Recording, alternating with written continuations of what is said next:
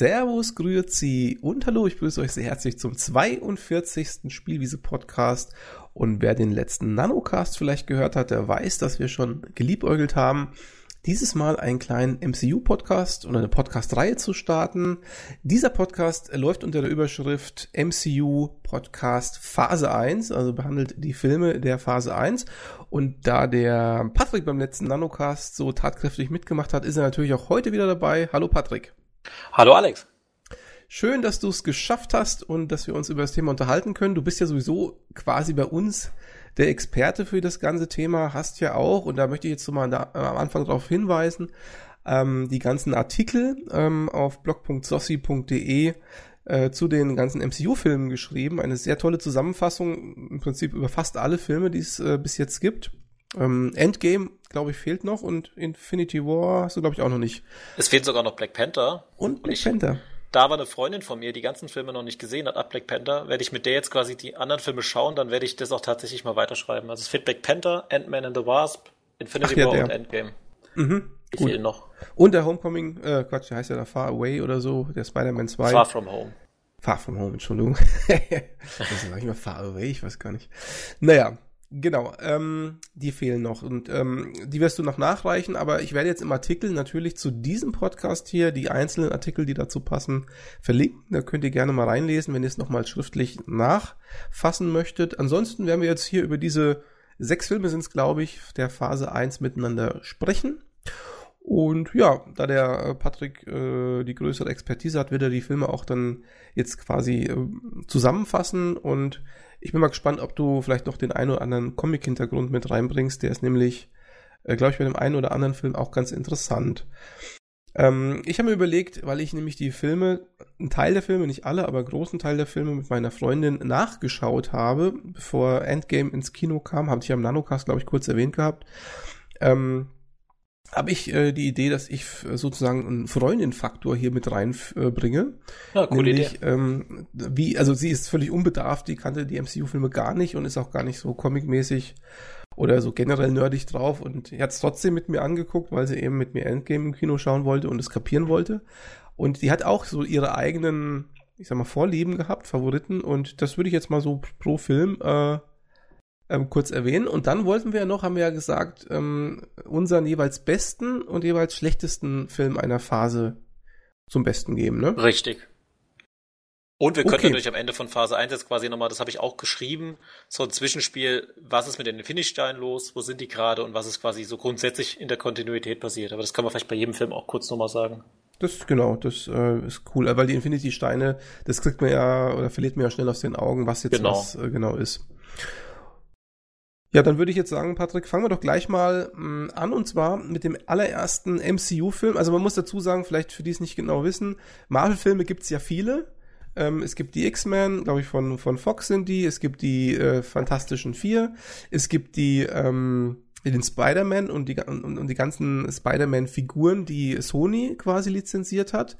Die sind aber bei anderen Filmstudios, ähm, zumindest zur damaligen Zeit waren die bei anderen Filmstudios und ähm, Marvel hat dann eigentlich so ein eigenes ähm, Cinematic Universe gestartet. Das heißt, ist ja auch dieses MCU, Marvel Cinematic Universe. Und ähm, haben das Ganze sozusagen aufgebaut, dass es am Ende auf die Avengers zuläuft. Wobei ich ja glaube, dass die Avengers von den Comics her gar nicht so die beliebtesten sind. Ich glaube, das sind die Fantastischen Vier zum Beispiel äh, deutlich vorne. Meine Meinung, aber das kannst du mir vielleicht besser sagen später mal. Ähm, ja, ich glaube, das sind auch die, Stan Lee hat da auch viel zu tun. Ich glaube, Stan Lee hat auch Spider-Man und also alle, ich glaube, alle Charaktere, die den Vor- und den Nachnamen den gleichen Buchstaben haben, die wurden von Stan Lee erfunden. Und da ist Peter Parker zum Beispiel der bekannteste und Fantastischen Vier. Ich glaube, der hat auch mit die besten Stories geschrieben, Stan Lee, aber da können vielleicht Comic-Experten mehr dazu sagen. Mhm. Gut, aber ich sage jetzt mal, die Marvel-Leute hatten sozusagen jetzt das noch verwurstet, was im Prinzip im Portfolio übrig war. Und genau. da war ja anfangs gar nicht Spider-Man zum Beispiel mit drin. Da haben wir ja gesagt, das war bei Sony. Also das, das kam ja später, aber da kommen wir noch ganz, ganz später erst drauf. Ähm, eine Sache vielleicht noch vorweg ähm, zusätzlich, und zwar, obwohl es von Marvel ist, ähm, habe ich festgestellt, dass viele Origin Stories oder generell ähm, ähm, Sachen, die auf Comics basieren bei den Filmen, gar nicht so eins zu eins umgesetzt worden sind. Also ich habe nicht viele Comics gelesen, aber ich habe einige damals in meiner Jugend gelesen und einige Sachen ähm, die sind einfach keine Comic Origin Story. Das haben sie sich für das MCU irgendwie nochmal neu ausgedacht. Ja, der Ansatz war auch hier ein bisschen mit den Batman-Filmen vielleicht zu vergleichen von Christopher Nolan, dass man es doch halbwegs versucht hat, realistisch zu machen, also möglichst wenig Fiction einzubauen. Ne? Tor, kommen auch später mal drauf, ist auch so eine gute Gratwanderung, aber die versuchen das trotzdem relativ realistisch darzustellen. Deswegen fehlt bei Iron Man auch der Mandarin als Gegner, weil das ja eigentlich so ein Marker ist. Also nahezu alles Magische nehmen sie zunächst mal raus, bis zu einem gewissen Film, über den wir im anderen Podcast dann sprechen. Gut, aber das macht ja dann keinen Sinn, wenn sie es dann doch später machen. Ne? Ja klar, aber sie versuchen halt nah am, nah am realen Leben erstmal zu sagen. Deswegen ist Iron Man auch ein guter Einstiegsfilm. Gut, und dann steigen wir auch gleich damit ein. Also Iron Man 2008, der erste MCU-Film. Übrigens, Iron Man auch so ein Charakter, der eigentlich nicht so wahnsinnig beliebt ist bei den Comics. Genau. Erzähl mal, Patrick. Ja, was, da gehen wir nochmal zurück ganz kurz in die äh, Zeichentrick, denn Iron Man gab es ja wirklich als Zeichentrickserie aus den 50er oder 60er Jahren, so Stop Motion, total komisch. Und äh, Fun Fact ist schon mal der erste, dass während der Film losgeht, Tony Stark ist ein Waffenhändler, beziehungsweise der Sohn eines Waffenhändlers. Der ähm, Howard Stark war sein Vater. Und zu Anfang des Films ist er bei einem Jazzkonzert und das Jazzkonzert spielt tatsächlich die Fanfare, die in der Comicserie als Intro gelaufen ist. Das ist schon mal das, die erste äh, Anspielung auf die Comics. Ah, cool. Das fand ich eigentlich ziemlich cool. Und später klingelt auch nochmal sein Handy und das ist auch nochmal die, die gleiche Sound. Ah, okay. Also da hat man auch direkt nochmal einen Bezug zurück. Und äh, im Prinzip ist die Story schnell erzählt. Tony Stark äh, ist zuerst mal auf so einer Expo und erzählt dann irgendwas. Danach fährt er, ich glaube in Afghanistan, ich weiß gar nicht mal, wie das Land ist, auf jeden Fall durch ein Krisengebiet, führt seine Waffen dem Militär vor und wird dabei entführt und wird dabei auch tödlich verletzt, mehr oder weniger. Und ein jüdischer Kaufmann rettet ihm quasi das Leben. Der ist auch in Gefangenschaft von den Terroristen, weil ein Splitter von einer Handgranate oder ganz viele kleine Splitter sind quasi in der Nähe seines Herzens.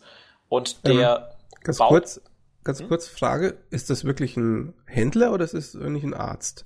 Und kann auch ein Arzt sein, Entschuldigung, ja. Ich glaube, ein Kaufmann oder Arzt, das war, habe ich immer so ganz auf dem Schirm gehabt. Ich glaube, das ist doch eigentlich ein Chirurg oder irgend, irgend sowas in der Art den sie einfach, einfach gekidnappt haben. Ja. Und jetzt noch das zweite, du sagst Handgranate, war das nicht ein, also in meinem Gedächtnis so, dass das äh, seine eigene Waffe war, die ihn sozusagen verletzt hat?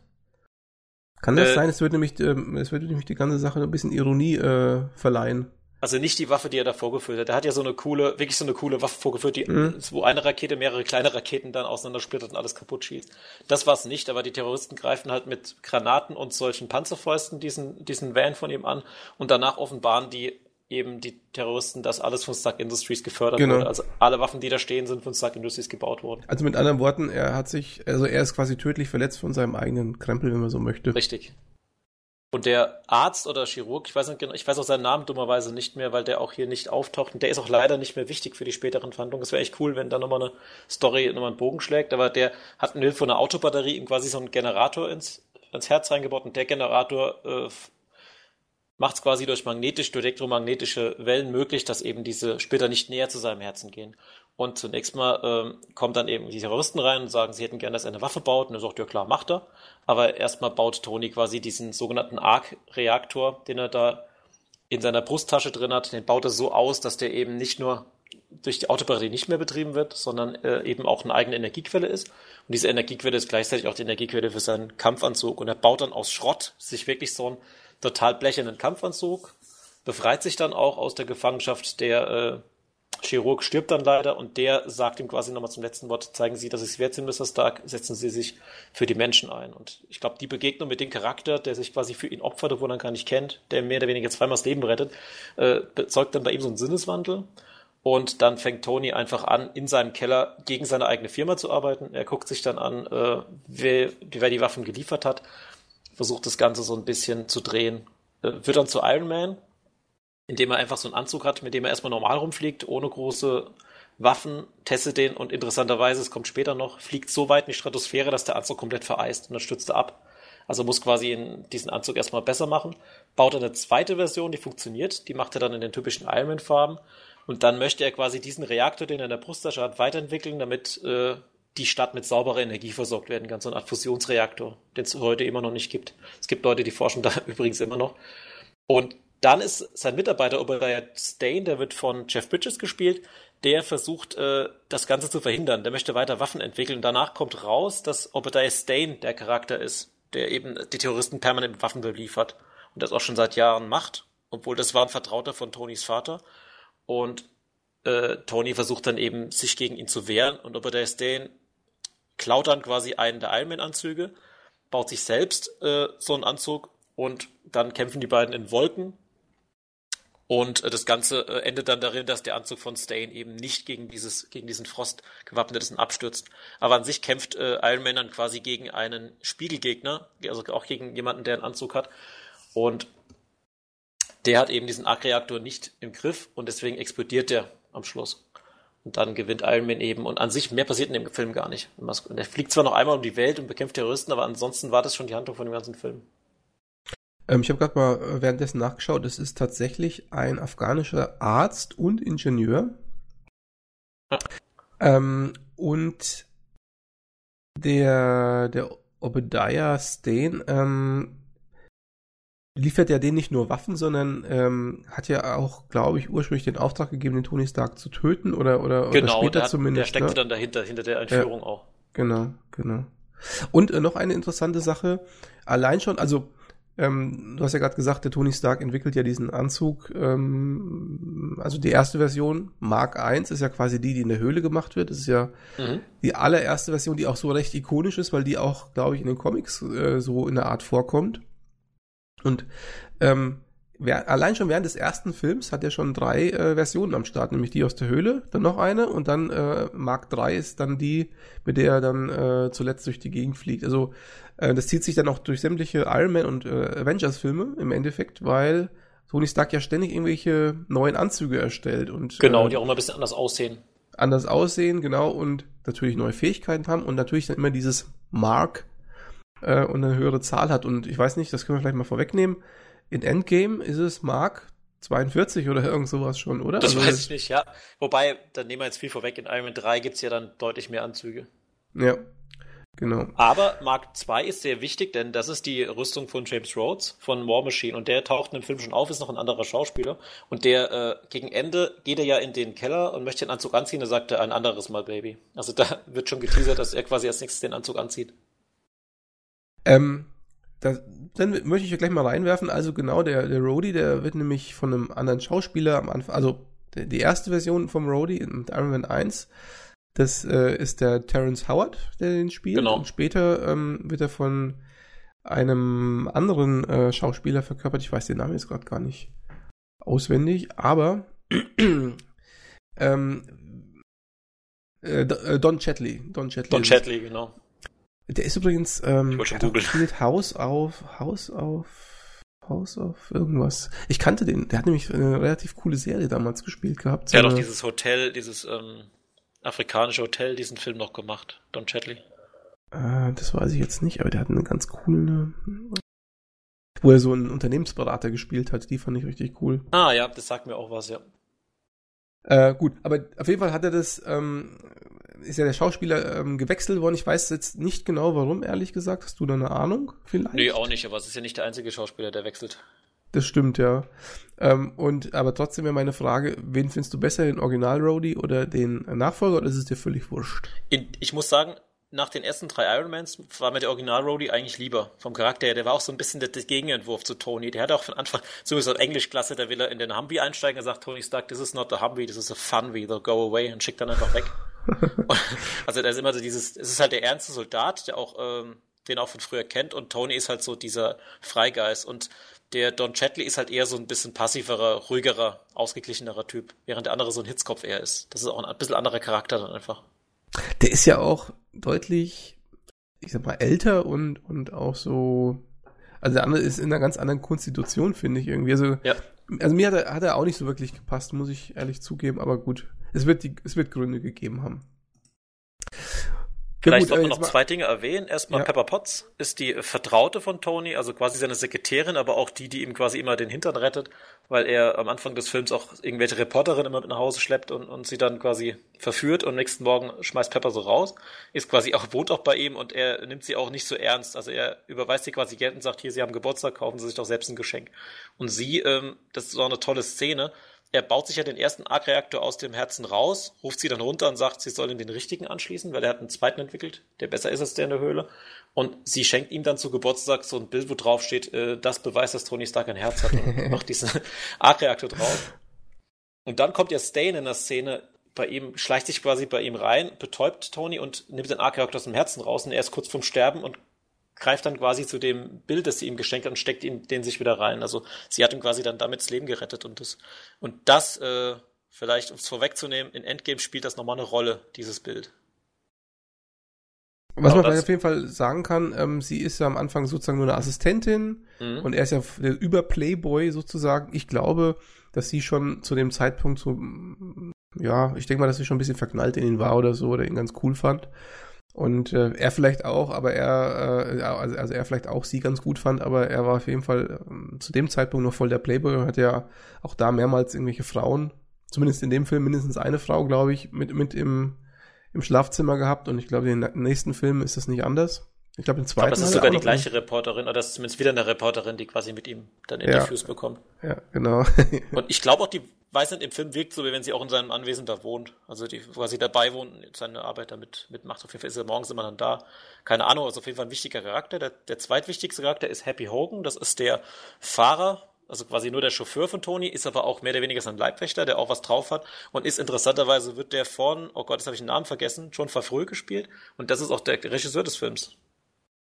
Ah, das ist gar nicht, dass das der. Ah, okay. Ja. Aha. Da gibt's auch vielleicht cool. kurzer Ausblick. Da gibt's einen wundervollen Film, der heißt auf Deutsch Kiste Cook, heißt auf Englisch Chef und da spielt quasi John Favreau einen ähm, Foodtruck-Besitzer und da spielen äh, Robert Downey Jr. und Scarlett Johansson beide nochmal mit, weil, einfach um sich bei ihm zu bedanken für die Iron Man-Filme. Eigentlich ganz cool. Und ähm, wer auch schon im ersten Teil, also im allerersten Film mitspielt, ist der Paul Bettany, allerdings ähm, äh, nur mit seiner Stimme. Äh, Paul genau, Bettany ist der, der später den Vision spielt. Mhm. Ähm, und dem, der verleiht ja dem äh, Jarvis, also dieser künstlichen Intelligenz, ähm, die Stimme. Genau. Und da gehen wir mal kurz auf die Comics ein. In den Comics ist Jarvis der Butler von Tony Stark. Und der ist in der, es gibt später noch eine Serie, die in der Vergangenheit spielt, das ist Agent Carter und da kommt raus, dass Jarvis halt der Butler von Howard Stark war, der irgendwann natürlich verstorben ist, weil er schon alt war und äh, die KI, die Tony hat, ist quasi nach Jarvis, also entwickelt, die, weil Tony ihn auch als Kind eben noch kennt als Butler. Ja, und das spielt dann später noch in den nächsten, vor allen Dingen Avengers, eine größere äh, Rolle, das Ganze. Genau. Ähm, jetzt wäre mal die Frage, wie fandst du Iron Man und warum fandst du ihn so? Ich möchte noch eine Sache einwerfen, bevor ja. du mich das fragst. Eine Sache haben wir noch vergessen, und zwar auf Deutsch die strategische Heimat, Interventions-, Einsatz- und Logistikdimension, die kurz SHIELD genannt wird und die von Agent Coulson schon vertreten wird in dem Film und der mehrfach eben bei Tony immer da ist, ihn anspricht und auch äh, da ist am Schluss wie dieser Arc-Reaktor. Der hilft auch dabei, diesen Vorfall um den Arc-Reaktor zu vertuschen und möchte Tony darum bitten, dass er nicht sagt, dass er Iron Man ist. Und Tony sagt am Schluss des Films, ich bin Iron Man. Also er offenbart der Öffentlichkeit auch, dass er Iron Man ist. Und am Ende vom Film nach der After Credits Scene kommt noch Nick Fury und spricht auch direkt Tony an und sagt, äh, möchten Sie der Avengers Initiative beitreten? Also das kommt auch noch, das ist auch noch direkt in diesem Film dabei. Ähm, das ist ja wichtig, weil der Coulson im Prinzip sich durch sämtliche Filme bis Avengers genau. 1 zieht und dann ja später auch sozusagen die Hauptrolle in Agents of Shield spielt, mhm. wenn man so möchte, ne? Richtig, und der bringt auch, äh, Coulson, da kommen wir noch hin, Coulson bringt auch die Avengers mehr oder weniger zusammen, aber vielleicht dazu später mehr. Ist quasi die Verbindung in den ganzen sechs Filmen, die wir jetzt besprechen heute. Genau. Äh, dann, dann können wir vielleicht noch, dann frage ich jetzt erstmal doch nicht, wie der Film dir gefallen hat, sondern eine Sache noch. Ähm, die Musik des Films finde ich echt cool. Ja. Ähm, die hat auch sowas Ikonisches, so dieses Düm, Düm, Düm, Düm, Düm. Das genau. fand ich echt ganz, ganz geil. Ja. Ist übrigens äh, vom ähm, ähm, Ramin äh, Djawadi gemacht und ich glaube, das ist der Typ, der auch die Game of Thrones Musik gemacht hat. Toll, ah, cool, da? das kann sein, ne? Ich glaube, das ist der, der Game of Thrones gemacht hat und ich glaube, oder täusche ich mich jetzt da? Ich täusche mich bestimmt. Nee, der hat die Game of Thrones Musik gemacht, genau. Und das ist ja auch der, der die Westworld Musik gemacht hat. Okay, die, Westworld habe ich noch gar nicht gesehen. Ja, der hat, also diese, diese, dieses Westworld-Intro, das ist auch sehr ikonisch, finde ich, das ist auch cool. Ja, und der hat die Musik zu Iron Man 1 gemacht und das ist schon auch eine coole Musik. Also eine, eine Sache, warum der Film, das sage ich jetzt mal gleich vorweg, gut gefällt, ist, dass die Musik auch ziemlich cool ist. Ein Grund. Ja, nicht nur das, auch der Soundtrack. Du hast ja auch äh, wirklich Iron Man von Black Sabbath hast du dabei, dann hast du von ACDC, ich glaube, Shoot a Thrill. Oder also hast ein paar AC, zwei, drei ACDC-Lieder noch dabei und die spielen Iron Man 2, ist sogar eine ganze CD von ACDC beigesteuert worden zu dem Film. Ähm, kurze Frage eigentlich. Die Figur, die der Jeff Bridges, Bridges spielt, also sowohl die Nicht-Rüstungsfigur als auch diese, diese Superschurkenfigur, gibt es die eigentlich in Comics? Weißt du das? Ja, also den Iron Monger, so heißt er in den Comics, gibt's wirklich. Es ist ein Typ, der, einen eigenen, der eine eigene Rüstung hat. Und es ist übrigens hier auch wieder bestätigt im Film. Meistens ist es so, dass bei Comic-Verfilmungen ein der Böse immer stirbt am Schluss. Ist ja hier auch der Fall, was ich immer ein bisschen schade finde. Bei Batman war es ja zumindest so, dass der Joker überlebt hat, aber dann ist der Schauspieler dummerweise gestorben. aber du hast meistens den, das finde ich ein bisschen schade, dass ein Charakter stirbt, weil der Ironmonger ist anscheinend auch einer der Gegner von Iron Man, der immer wieder auftauchen. Ob das jetzt der gleiche Charakter in den Comics ist, kann ich ja nicht sagen, aber es gibt auf jeden Fall einen Ironmonger, der immer die Gegenrüstung zu Iron Man hat. Okay. Mhm. Und das auch vielleicht jetzt mal hier im Vergleich zu den nächsten Filmen. Du hast nahezu in jedem MCU-Film, im ersten Film immer einen Bösewicht, der genau das gleiche nur in böse ist. Dann frage ich dich jetzt, wie hat er dir gefallen? Ich fand den richtig gut, den Film. Es war halt äh, ein relativ simpler Film, sage ich mal. Und gerade weil das eben so war, du hast einen coolen Charakter, der auch, mit dem du dich auch identifizieren kannst, weil er einfach Fehler hat, weil er einfach auch ein Idioten, Anführungszeichen, ist. Einfach so wie wir auch. Der macht Fehler, der macht sein Ding. Und gleichzeitig hat er auch keine Superkräfte und baut diesen Anzug. Ist halt einfach intelligent, ist ein Ingenieur, ist ein Techniker. Und äh, an sich hat der Film alles, was es braucht, um auf die anderen Filme aufzubauen. Von daher fand ich den mit eigentlich schon fast den besten von den ersten drei Filmen. Aber dazu kommen wir ja später. Ähm, dann sage ich auch mal ganz kurz, also ich finde den Iron Man, der war für mich lange Zeit der beste MCU-Film, auch lange Zeit später der beste MCU-Film. Ich finde Robert Downey, Robert Downey Jr. ist ähm, für den für den Tony Stark äh, die perfekte Besetzung. Haben sie sehr gut gemacht. Die ähm, diese Coolness, die er hat, auch der Witz, den er hat, natürlich auch dieses Playboy- und Arschlochverhalten, zum Teil, was er hat, und auch dieses immer, also was in dem Film so speziell ist oder immer wenn der Tony Stark im Bild ist, der labert immer irgendwas, während andere Leute gleichzeitig was sagen. Also der tut immer so seinen Kram durchziehen. Ähm, das ist so, ja, der hat so eine, ich sag mal, der hat so eine Attitüde, die ähm, passt sehr gut für die Figur und macht die Sache auch relativ, ähm, ich sag mal, kurzweilig und ähm, auch witzig. Und dann allerdings gibt's ja noch, das ist halt jetzt das eine ohne Iron Man Rüstung, was mir sehr gut gefällt, ja. Und dann, wenn er aber Iron Man ist, das gefällt mir auch super, weil ich finde, ähm, die Rüstung, wie sie die designt haben, die sieht richtig stark aus. Sowohl ähm, von außen, wenn du von außen siehst, als auch wenn du, wenn du äh, aus seiner Perspektive oder aus, aus der Helmperspektive mhm. wird ja auf ihn sozusagen, also er wird ja im Helm sozusagen gefilmt, man sieht es ja nicht aus seinen Augen, sondern man sieht ja sozusagen ähm, so, dass, als würde man im Helm drinstecken und ihn anschauen. Das haben sie ja auch ganz cool gemacht eigentlich. Und ähm, auch dieses, dieses äh, hat, ne, diese, diese ganzen Anzeigen genau. und so, das ist relativ cool gemacht. Aber auch der Iron Man an sich, der ist richtig cool animiert, eine richtig geile Figur. Also, ähm, ehrlich gesagt, sowas, also den, eine der wenigen Figuren, die ich mir wirklich irgendwie auf den Tisch stellen würde in einer schönen Variante, weil es echt geil aussieht. In mehreren Versionen dann, ne? ja, wahrscheinlich das auch. Aber das ist so richtig cool. Also, ähm, das, und dann hat der Film, also wie gesagt, Witz, technisch ist er geil, ähm, die Story ist relativ schön. Also mir gefällt das mit dieser Höhle, diesen, diesen dieser, ich sag mal, dieses erste Drittel gefällt mir ganz gut. Ähm, ich finde, gegen Ende flacht er so ein bisschen ab. Also der Kampf gegen den äh, Ironmonger ist, ja, ist okay, ist aber eher so 0815 Standard, sage ich jetzt mal. Aber so ja. die, die erste Hälfte oder die ersten zwei Drittel sind richtig gut. Dann eben die Musik dazu ähm, wie du schon sagst, das hat, bringt ja sozusagen den ganzen, das ganze MCU ein bisschen in Schwung. Also der Film hat tatsächlich alles, insgesamt alles, was ähm, man an MCU-Filmen eigentlich gut finden könnt, könnte oder kann. Und ist für mich für lange Zeit auch so der Maßstab, an dem sich, an dem die anderen Filme so teilweise ein bisschen ähm, ja, sich übernehmen. Also die kommen da oftmals gar nicht ran an den Film. Das werden wir vielleicht sogar gleich beim, beim nächsten Film sehen. Genau, mhm. du, du, hast auch vor allem, dass der, der Vorteil von diesem Film ist, weil Comics ist ja auch nicht jedermanns Ding. Den Film kannst du eigentlich wirklich jedem zeigen. Da, da hat jeder eigentlich einen Bezug dazu, den kann sich jeder angucken. Die anderen Filme sind schon ein bisschen mehr Comic-artig und der Film ist eigentlich relativ äh, wenig, weit weg vom Comic. Das ist so, dass auch Comic, äh, sagen wir mal, Comic-Hasser den Film auch gucken können und sagen, ja, das ist ganz cool. Dann kann ich ja gleich mal den Freundin-Faktor genau. an den Start bringen. Ähm, der Film ähm, war der erste, den wir auch zusammen angeguckt haben tatsächlich, ähm, um uns auf Endgame vorzubereiten. Und ähm, mein Freund hat gesagt, wenn wir den nicht angeguckt hätten zuerst oder vielleicht so sowas wie Black Panther oder so, den sie nicht so gut fand, das kann ich mal vorwegnehmen, dann hätte sie vielleicht die Filme gar nicht weitergeschaut, aber sie fand Iron Man richtig gut und äh, ich glaube, der ist bei ihr so in den Top 3. Obwohl ja, natürlich ganz viele Filme noch kommen. Und ähm, ja, also ist ganz vorne mit dabei, haben sie gut gemacht. Erste, erster Schuss hat gesessen, MCU. Genau, weil ich abschließend auch, das, ich habe bei jedem Film immer ein Zitat rausgesucht. Das Zitat, was ich hier raussuchte, war, manchmal muss man rennen, bevor man laufen kann, sagt Tony Stark. Und das trifft ja auch irgendwie auf den Film zu, ne, wenn man mal, mal gleich betrachtet, wo es noch hingeht. Mhm. Das stimmt. Ja gut, dann lass uns doch gleich zum nächsten Film äh, gehen, der die Phase äh, eins weiterträgt. Und das ist welcher Film? Das ist Incredible Hulk. Und da muss ich sagen, eine Sache hat mir sehr gut gefallen. Du hast am Anfang einen Vorspann, einen animierten Vorspann. Es gab nämlich mal den Film, der hieß einfach nur Hulk mit äh, Eric, wie hieß er? Eric Banner, der Schauspieler, mhm. glaube ich. Genau. Mhm. Nick Nolte als sein Vater und den fand ich persönlich nicht so geil, den Film. Können wir vielleicht auch noch mal kurz erwähnen später. Aber was ich genial fand, die haben quasi die Handlung, die in Hulk schon gezeigt wurde, auch wie Bruce Banner zu Hulk wurde, haben sie komplett in den Anfang verwurstet und quasi offen gelassen, ob der Film jetzt zum Kanon zählt oder nicht. Und das finde ich eigentlich gut, weil dann wird sich im Hulk-Film, der zum MCU gehört, nicht damit aufgehalten, dass Bruce Banner nochmal zu Hulk wird, sondern es geht direkt quasi weiter.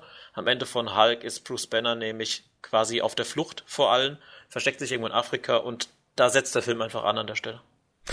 Genau, ähm, da, also da muss ich jetzt mal ein bisschen äh, gleich eingrätschen. Ähm, also was mir jetzt, da gefallen mir viele Sachen nicht. Was mir zum Beispiel nicht gefällt, also gehen wir mal, mal zu, zu dem Ang Lee-Film zurück, also zu dem mit dem, mit dem Eric Banner. Ähm, der, also ich weiß nicht, wie der dir gefallen hat. Ich fand ihn ein bisschen strange tatsächlich. Ja. Ähm, äh, da, aber da waren die auch aus. mit der Tricktechnik noch nicht so weit. Also der Hulk, der sah auch ein bisschen so wie, wie so ein Gummimonster aus. ich weiß nicht. Ähm, also ein bisschen komisch. Ähm, und da hat auch die ganze, die, also da hat die Origin Story überhaupt nicht gestimmt. Ja, das, das äh, hat mit, mit, mit, mit, mit den Comics gar nichts zu tun gehabt. Wie gesagt, ich habe dir nicht gesagt, dass ich es gut finde, dass sie, dass sie die Origin Story sich geschenkt haben durch diesen Vorspann. Ich habe nicht gesagt, dass ich den Film gut finde. Ja, nee, aber, aber, aber das, das Problem ist, also wie soll ich das sagen? Es ist ein bisschen, für, es gibt für, für manche Leute ist es ein bisschen komisch, dass sozusagen der MCU-Hulk irgendwie so mittendrin anfängt, ja, wo er schon sozusagen, hast du ja gesagt, auf der Flucht ist irgendwie und sich versteckt. Ähm, und, und der andere Film, den es sonst noch gibt, ähm, aber auch mit, mit, dem, mit der Origin Story, äh, wie sie eigentlich sein soll, nichts zu tun hat und irgendwie auch für eine ganz komische Machart ist. Also, mhm. ähm, ich bin mit dem ersten Hulk, mit dem Ang Lee Hulk nicht einverstanden gewesen. Und jetzt kommt dieser andere äh, Hulk, nämlich der MCU-Hulk. Und ähm, vielleicht sollten wir es mal erwähnen, von wem der gespielt wird. Der ist nämlich ähm, von der recht, genau, von der recht, äh, ähm, vom recht bekannten Schauspieler wird er gespielt. Und dummerweise, dummerweise ähm, ist es der einzige Hulk-Film, ähm, wo der Edward Norton mitspielt. Weil er sich verstritten hat mit, äh, mit Marvel, ne? Oder wie war das? Also das Problem war, glaube ich, zunächst mal, du siehst, also ich habe die Filme ja tatsächlich, bevor der Infinity War ins Kino kam, nochmal alle mehr oder weniger am Stück geguckt, also jeden Tag ein. Und ich habe gelesen, dass allein schon bei diesem Film Eric, äh, Quatsch, Eric, Edward Norton große Teile des Drehbuchs selbst verändert hat und auch schreiben wollte und hat quasi da schon Diskussionen gehabt mit dem Regisseur, dass er, ich glaube, Edward Norton ist auch teilweise Regisseur in manchen Filmen und er hat auf jeden Fall, du merkst im Film deutlich an, dass da mehrere Leute am Werk waren, dass da immer wieder was umgeschrieben wurde, dass Sachen auch neu geschnitten wurden, neu, neu Szenen neu gedreht wurden. Der Film wirkt einfach total durcheinander und total gehetzt auch irgendwie. Das merkst du dem Film an. Und da merkst du, dass Leute dran gearbeitet haben, die sich nicht verstanden haben. Genau, und das heißt jetzt mit anderen Worten, er wollte da mehr zu sagen haben und ähm, das hat jetzt ähm, Marvel dann sozusagen verneint, hat gesagt, naja, wenn du mehr zu sagen haben willst, dann kannst du das woanders machen, nicht bei uns. Richtig, so. das Problem war der Avengers-Film, weil da hat Edward Norton gesagt, äh, er spielt nur beim Avengers-Film mit, wenn er äh, quasi Veto einlegen darf am Drehbuch und das Drehbuch auch ändern darf. Und dann, bei dem Film hat man ja jetzt schon gemerkt, wir können jetzt vielleicht auch gleich mal über den Film selbst sprechen, dass es nicht so geklappt mhm. hat. Und wenn Edward, wäre mal interessant zu wissen, wie der Avengers-Film ausgesehen hätte, wenn Edward Norton das Drehbuch geschrieben hätte. Wäre interessant gewesen, ja. ja. Wobei der Hulk, also wenn der, wenn er beim Incredible Hulk mitgespielt hat, äh, mitgeschrieben hat, dann muss ich ehrlich sagen, dann äh, hat er einfach kein großes Talent. ja, ähm, das ist halt, wie gesagt, du weißt ja auch nicht, das ist übrigens Ant-Man, wäre auch noch so ein kleiner Vorgriff, wenn wir mal bei Ant-Man sind. Ant-Man ist ja auch äh, ein Werk von zwei verschiedenen Regisseuren, die sich auch nicht gemocht haben, aber da vielleicht später mehr. Aber das ist, du weißt halt nicht, wie der Film ausgehen hätte, wenn nur Edward Norton was zu sagen hat. Mhm. So hat halt Disney immer gesagt, nee, wollen wir nicht. Und es ist, glaube ich, auch der einzige MCU-Film, der ab 16 ist, der Hulk-Film. Ach, tatsächlich, okay. Ja. Der kam übrigens so. im Kino sogar geschnitten. Da gibt's am Schluss eine Szene, wo der halt gegen den anderen kämpft. Aber wie gesagt, wir greifen jetzt die Handlung schon vor und da, die ist tatsächlich geschnitten gewesen im Kino, dass der Film ab 12 sein kann, was total bekloppt ist, weil eine, ein CGI kriegt einfach was ins Arm gerammt, es blutet und das war zu hart für, den, äh, für die 12er Freigabe. Mm, okay, also ich habe jetzt auch nichts, also ich habe den Film jetzt nicht, also das ist jetzt zum Beispiel ein Film, den haben wir, meine Freundin und ich, nicht geschaut, ja. weil, äh, ja, aus Gründen, sage ich jetzt mal. Ähm, also ich möchte jetzt noch, bevor du die Handlung zusammenfasst, weil da habe ich jetzt ein bisschen vorgegriffen, es tut mir leid, aber das muss ich jetzt irgendwie so nochmal ja, ja Ich möchte mal zwei Sachen sagen. Also es gibt zum einen, abgesehen vom Eng Lee Hulk, gibt es noch eine Serie mit dem, mit dem Lou, äh, Lou Ferringo. Lou Ferringo. Sehr interessant. Also der Lou Ferringo, Punkt eins ist ähm, ein ehemaliger Bodybuilder, ähm, das war mal ein Konkurrent von Arnold Schwarzenegger tatsächlich für, ähm, also wenn, jemand den Film Pumping Iron mal schaut, das ist ja ein ähm, Film, so eine Dokumentation zu Arnold Schwarzenegger, wie er versucht, irgendwie zum fünften Mal Mr. Olympia zu werden. Und da ist ein großer Gegenspieler, also in Wirklichkeit äh, der Lou Ferringo, der versucht da das hinzubekommen, übrigens scheitert. Ähm, und äh, der Schwarzenegger wird, glaube ich, dann zum fünften oder sechsten Mal wieder Olympia, Mr. Olympia. Ähm, und aber scheinbar ist er doch gut genug gebaut, dass sie dann im Endeffekt sagen, ach komm, ähm, dann machen wir mal eine Hulk-Serie. Und dann malen sie ihn grün an und geben ihm so eine äh, abartige Frisur und dann spielt er da den Hulk in der Serie. Und die ist ja uralt, die Serie ist aus den 80ern, glaube ich, ne? Gab es auch Filme, also drei Filme dazu. Ach, sogar da Filme hat auch Thor mitgespielt, ne? Ach, das wusste ich gar nicht. Das ist total, total geil. Ich kenne nur die Serie, okay. Ja, die Serie ist äh, durchwachsen, sag ich mal. Nichts Tolles, ne? Ja. Genau. Ich gucke gerade nochmal nach. Bill Bixby spielt übrigens David Banner und Lou Ferrigno, oder heißt er Ferringo oder Ferrigno? Wird Ferrigno geschrieben? Ich weiß es nicht. Keine Auf jeden Fall, der Hulk wird logischerweise von dem Bodybuilder gespielt als Hulk und wenn er ähm, Bruce Banner ist, dann wird er von Bill Bixby gespielt, von einem anderen äh, Schauspieler. Das sind quasi zwei Schauspieler. Es gibt die Serie ja auch auf, auf Amazon und so weiter zu kaufen. 78 bis 2, sogar fünf Staffeln. Und da gab es noch Filme, ich erinnere mich noch. ja, also ich, ich Tor dabei Serie. war, der immer Odin geschrien hat. Es hätte auch, glaube ich, eine Torserie geben sollen, das haben sie aber nicht gemacht dann. Okay, das ist, sage ich mal, echter Trash, ne? Im ja. Endeffekt. Und der wird ja auch in äh, der, der, der Lou Ferringo, Ferrigno, der Lou, der Lou äh, tritt ja dann auch immer so in, in so, hat ja immer so Cameo-Auftritte in, oder Gastauftritte in äh, King of Queens. Genau, spielt sich selbst dann. Ja, und wird ja auch öfter mal verarscht, glaube ich. Der wird ja, wird ja auch ab und zu mal auf die Hulk-Serie, glaube ich, oder so. Natürlich, der gibt's und sagt immer, hey, keine Hulk-Witze. genau. Gut, also wir haben die Serie oder die Filme, wir haben den Ang Lee-Film und wir haben die Comics. Und das ist das Letzte, was ich jetzt dazu sagen will. Dann darfst du nochmal die Handlung zusammenfassen. Nochmal genau. die Origin Story. Also die Origin Story, die Originale, und das weiß ich ziemlich gut, weil ich Hulk tausendmal schon gelesen habe. Und weil, weil es auch immer so ist, dass es eigentlich eine Figur gibt, die immer mit dem Hulk zusammen ist. Und zwar rettet eigentlich Bruce Banner, ist ein äh, Forscher, ein Gamma-Forscher, und die bauen eine Gamma-Bombe, so eine Art Atombombe mit Gammastrahlen. Mhm. Und der hat einen, ich sag mal, einen Sidekick, also so ein, so ein, so ein Freund oder einen jungen, äh, ich weiß nicht, ob der, ob der auch damit forscht oder so, auf jeden Fall so einen jüngeren Mann. Den Namen habe ich jetzt leider vergessen, obwohl ich schon tausendmal gelesen habe, egal.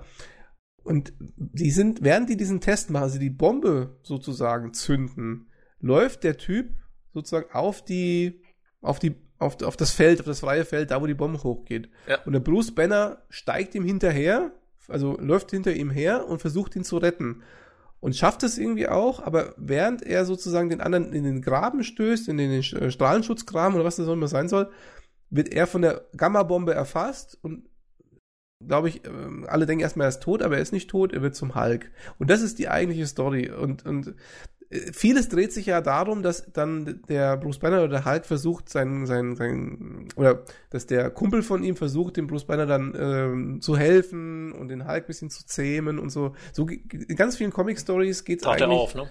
um diese, um diese Zweierbeziehung und äh, so weiter. Und das findet in den Film überhaupt nicht statt, in beiden Filmen nicht. Im ersten ist auch nicht dabei.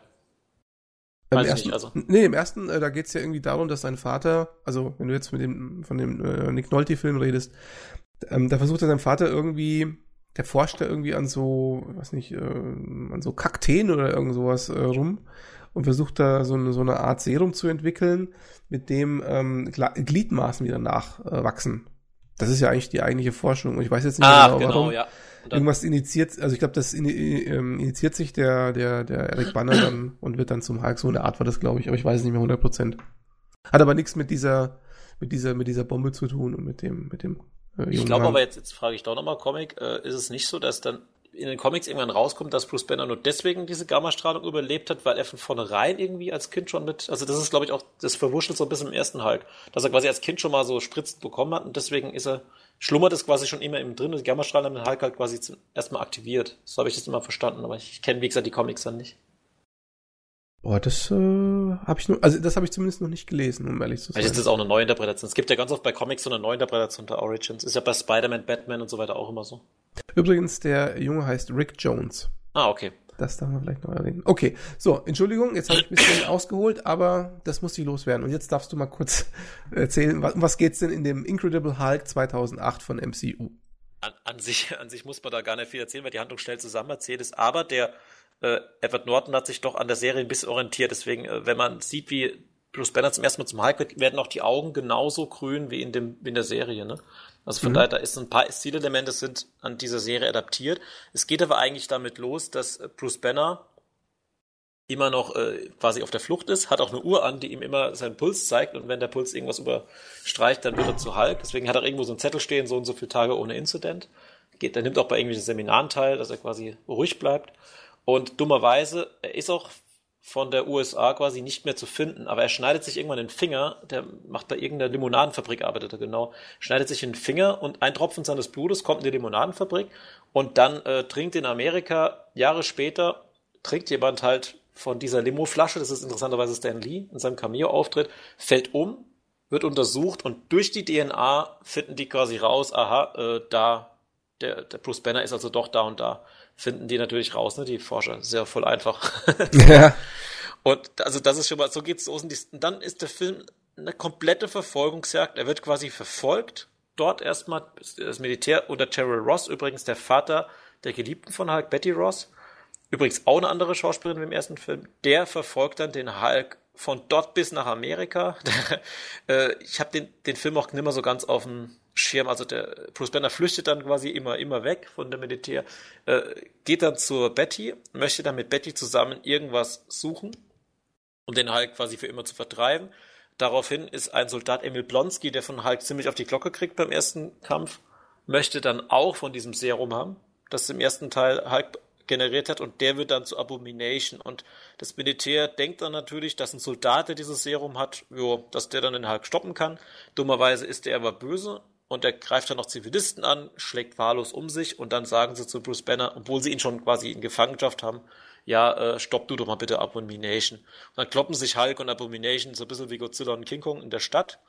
Äh, übrigens ganz interessante Sache, die Szene, wo ich vorhin gesagt habe, die ab 16 war, der Abomination äh, wird von Hulk verletzt, stößt Hulk aber so einen riesigen Knochen in den, in den Körper rein und die äh, Wunde, die der Hulk in dem Film bekommt, die hat er immer noch im Avengers-Film. Also die sieht man immer noch. Das ist eigentlich ein ganz cooles Detail. Mhm. Aber ja, äh, Hulk gewinnt, Abomination ist tot, wird zu Bruce Banner und haut erneut ab und lässt die alle stehen. Das war quasi der ganze Film.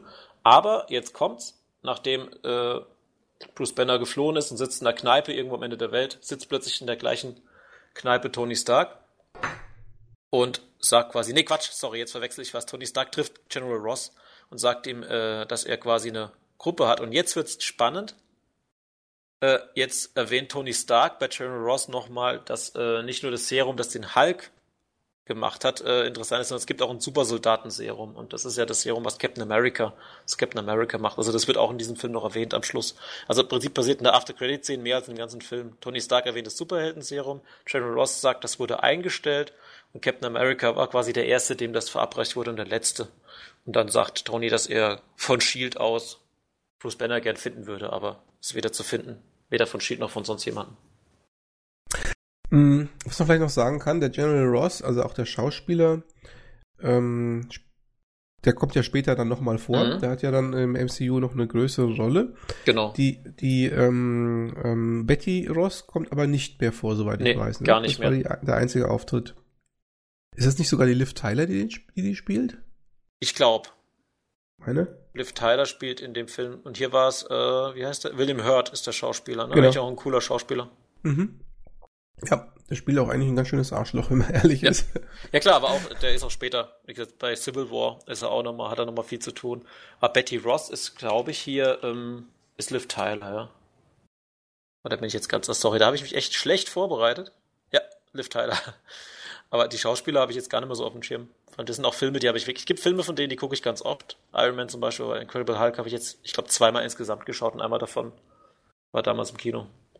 Aber ich gebe dir schon recht, der Film hm, wie soll man das ausdrücken? Der fügt der ganzen Sache überhaupt nichts hinzu. Uh-uh. Du siehst nur wieder Hulk halt, du siehst zwei, drei Sachen, die du aber eigentlich schon weißt, wenn du Hulk so ein bisschen kennst, dass der halt sich ständig unter Kontrolle halten muss und wenn er es nicht schafft, wird er halt zum Hulk. Du siehst halt, dass er ständig gejagt wird im Endeffekt und ähm, du siehst halt, was er für Kräfte hat, also was er halt, ich sag mal, äh, in Bewegung setzen kann, wenn der mal ein Hulk ist.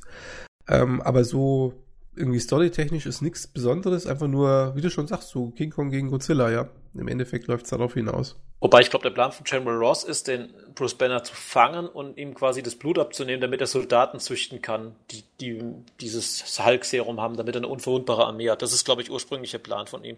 Das vielleicht mhm. noch ein bisschen als Story, aber äh, es, es ist nach dem Film auch vorbei, das wird auch nicht mehr erwähnt. Nur, dass es vielleicht eventuell dieses Supersoldaten-Serum von ähm, Captain America, dass es ein bisschen vermischt wird miteinander. Das könnte man noch als Kontinuität erwähnen, aber ansonsten ist eigentlich nichts. Wie fandest du den Hulk, also der Hulk als Animation oder als Figur, technische, technischer Art, fandest du den besser als beim Engli Hulk? Ja, ähm, klar, es ist halt auch ein neuerer Film. Mhm. Der Engli Hulk war auch insgesamt relativ bullig, ne, relativ groß. Das ist, der Hulk ist ein bisschen, äh, sieht ein bisschen mehr aus wie der Hulk aus der, aus der TV-Serie tatsächlich. Ob das jetzt gut oder schlecht ist, kann man beurteilen. Aber er sieht auch Edward Norton ähnlich. Auch später der, ähm, der nächste Schauspieler, der, der Hulk sieht schon immer seinem Schauspieler ähnlich, das haben sie gut hingekriegt. Mhm. Genau, das wollte ich noch erwähnen. Also, ähm, dass sie quasi den Hulk nicht nur als Monster darstellen, sondern als Monster, das natürlich Ähnlichkeit mit seinem alter Ego hat. Mhm. Das ist schon ganz cool. Ähm, ja, und äh, ist mir auch aufgefallen, also der ähm, Hulk vom Ang Lee, der ist einfach so, wirklich so, so, so froschgrün irgendwie und so bullig und so. Sieht, das sieht tatsächlich aus wie so ein Comic-Monster, irgendwie so. Und der andere, der sieht schon ein bisschen, ja, ein bisschen, ich sag mal, ein bisschen in Anführungszeichen realistischer aus. Ja, ich Aber auch, ja. tatsächlich halt finde ich jetzt beide nicht so super. Also, ich weiß nicht, also mich, mich hat der Film, die Figur und der Film und so gar nicht so wirklich angemacht, wobei ich Hulk als Comic echt gerne mochte, tatsächlich. Das ist, es ist ja auch ein cooler Charakter, ne? Also wirklich eine, das ist eigentlich der Anti-Held von den ganzen Helden. Mhm. Wenn du es mal so willst.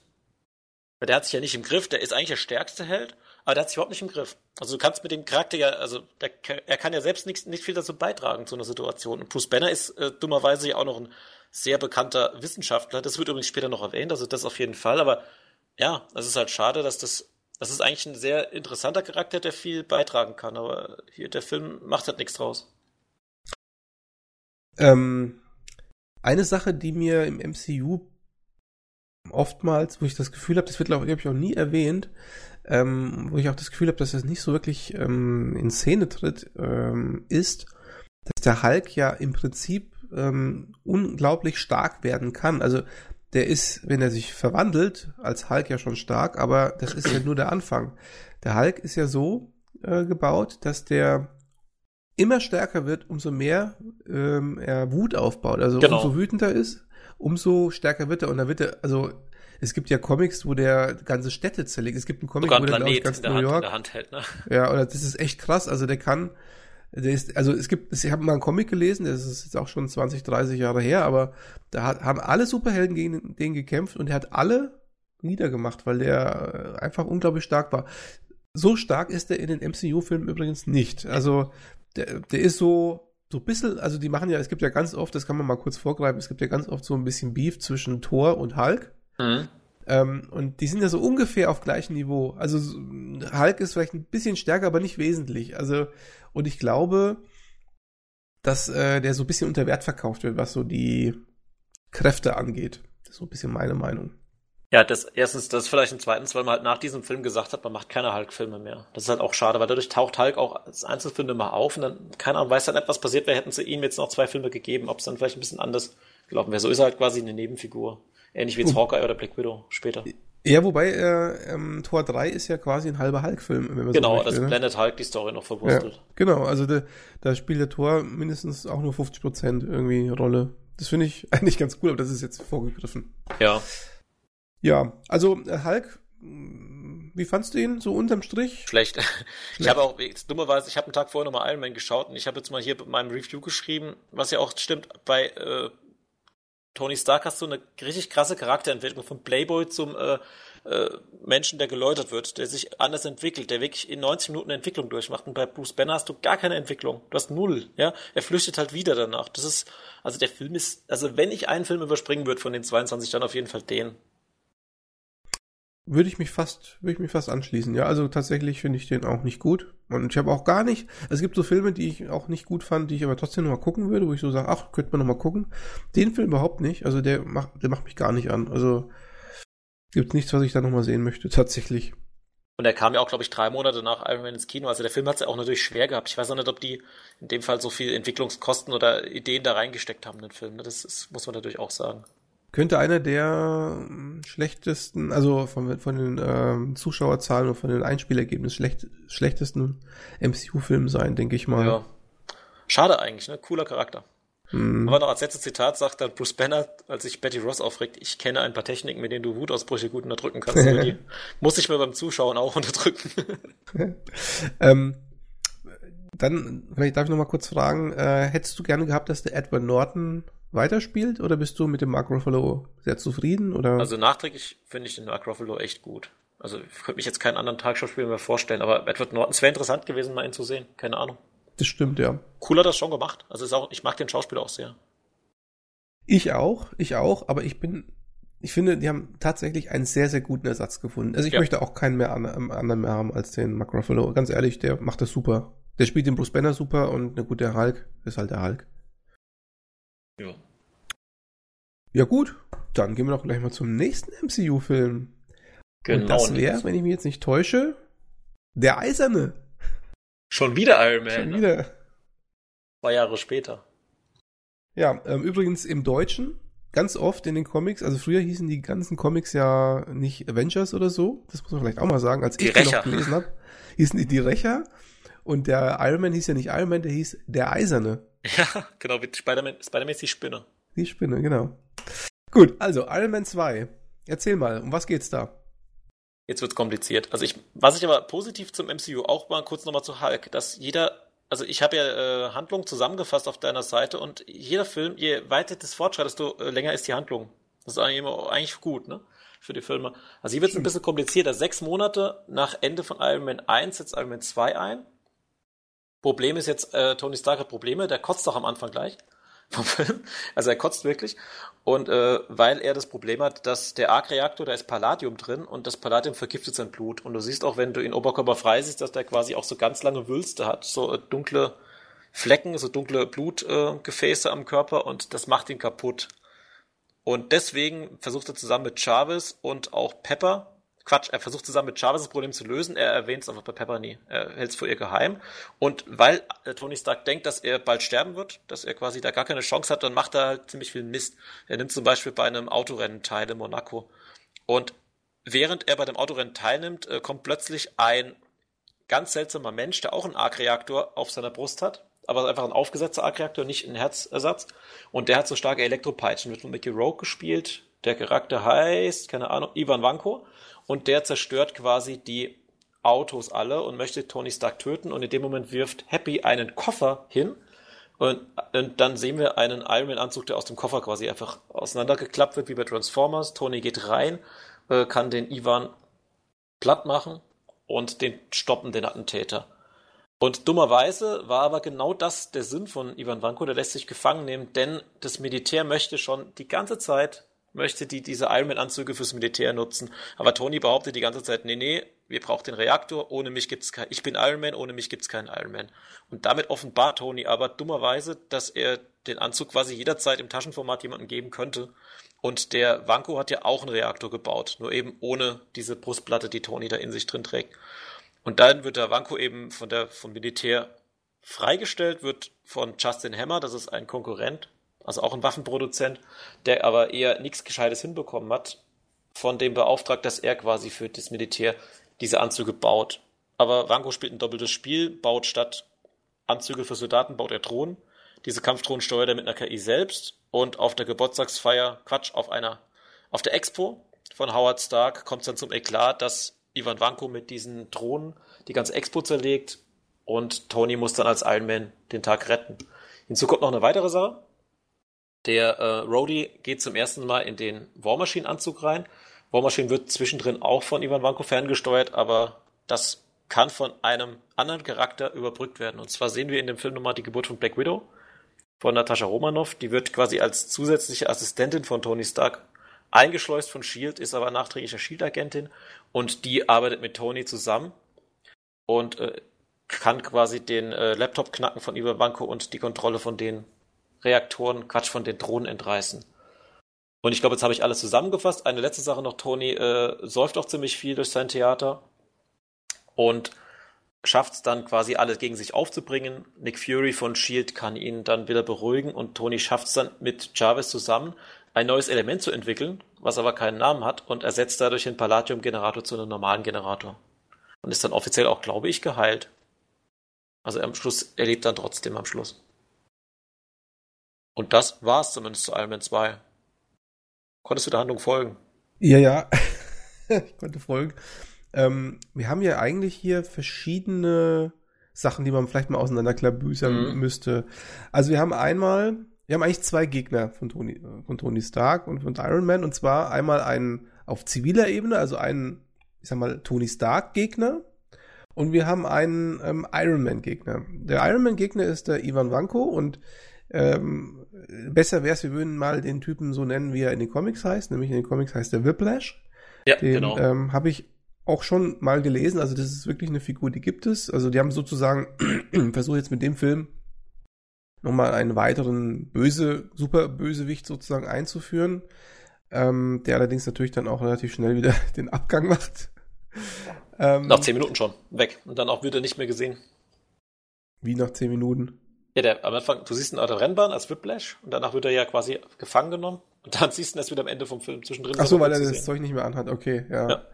Genau. Aber jedenfalls der, mh, mm, also die Motivation vom, vom, vom Whiplash ist eigentlich, dass dessen Vater, der Anton Wanko, ähm, mit Howard Stark, meine ich, zusammen eigentlich äh, gearbeitet hätte, ähm, auch so weiß nicht, an dem Arc-Reaktor, ich weiß gar nicht, was die genau. gearbeitet nee, nee, die haben zusammen den Arc-Reaktor entwickelt, aber äh, Howard Stark hat quasi die Lorbein alleine eingeheimst. Genau, der hat ihn quasi verarmt in Russland zurückgelassen und hat sozusagen in seiner egomanen Art äh, alles für sich vermarktet und die ganzen Ruhm eingestrichen.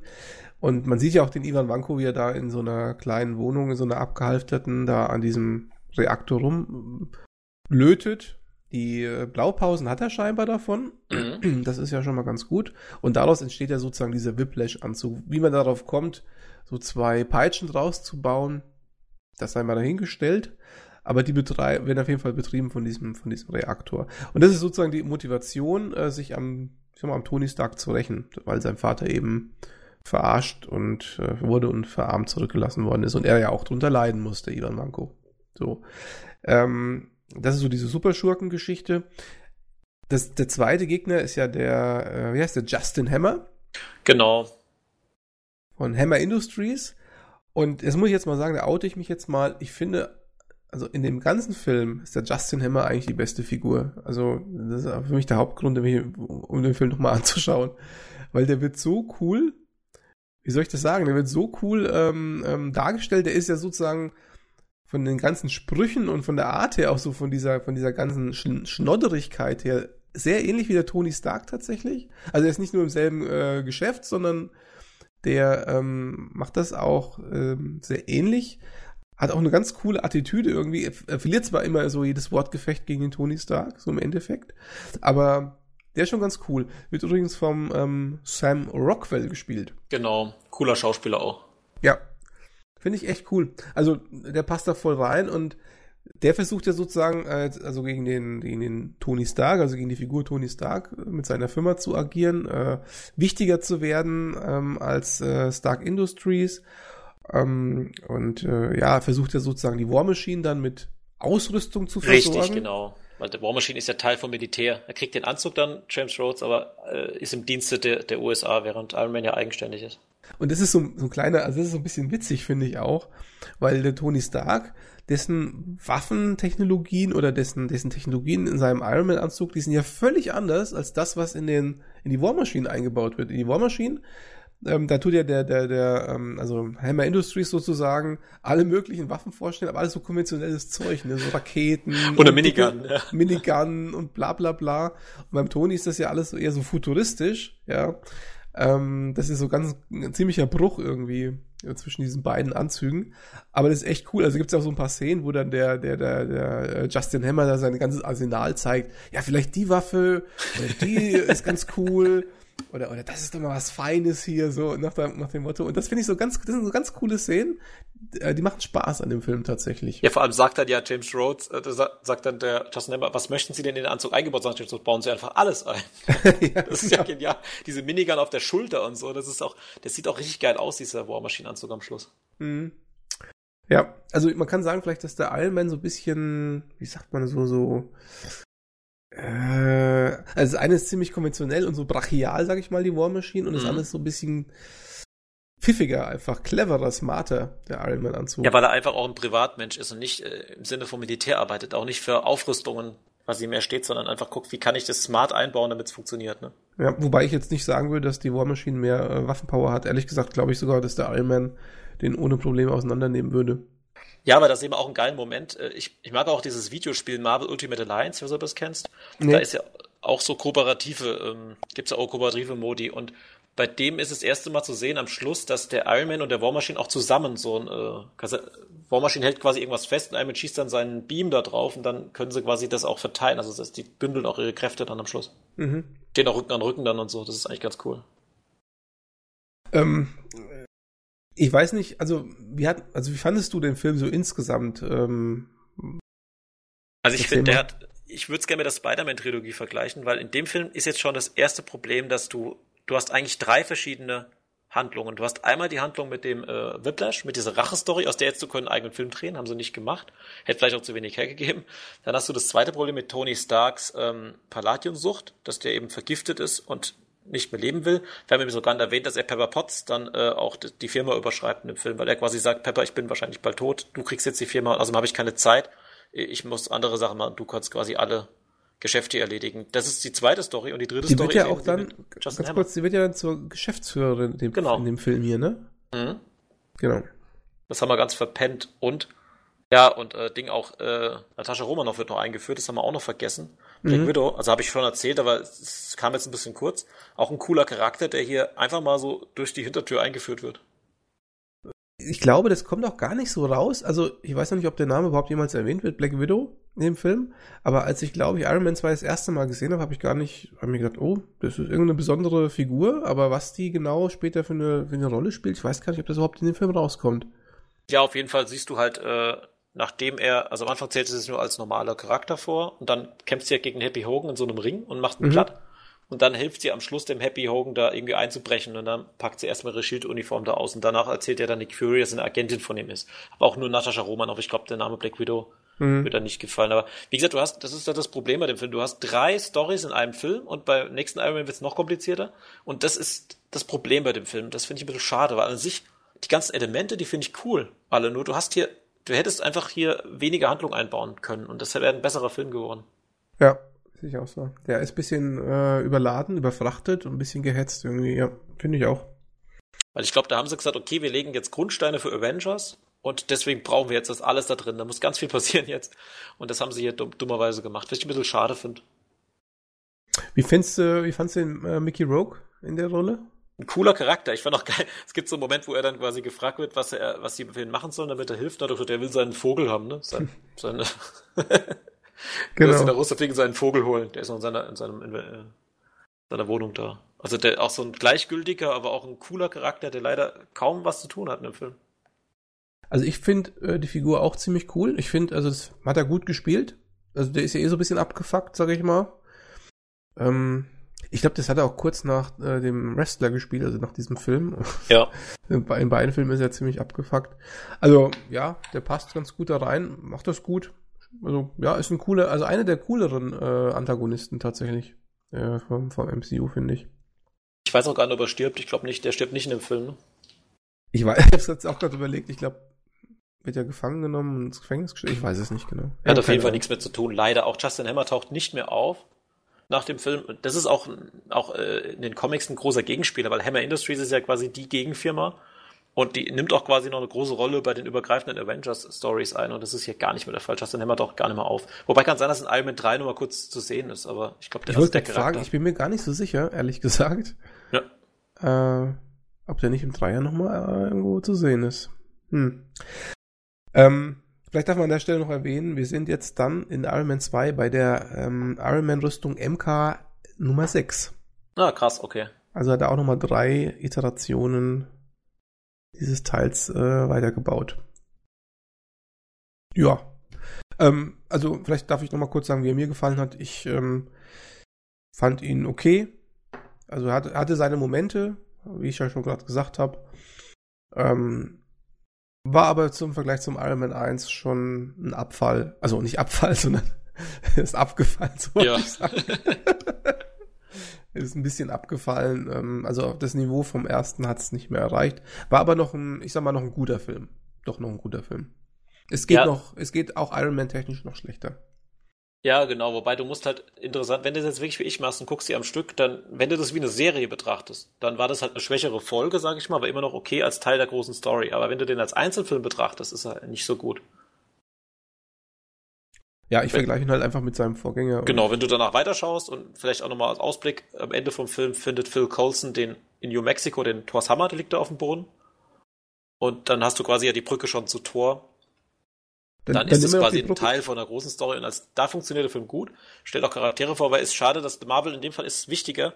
Ich baue Brücken zum nächsten Film, wie ich mache einen guten Film. Das merkt man dem Film halt an. Ja, das stimmt. Aber das war klar, die haben ja diesen großen, diesen großen Plan.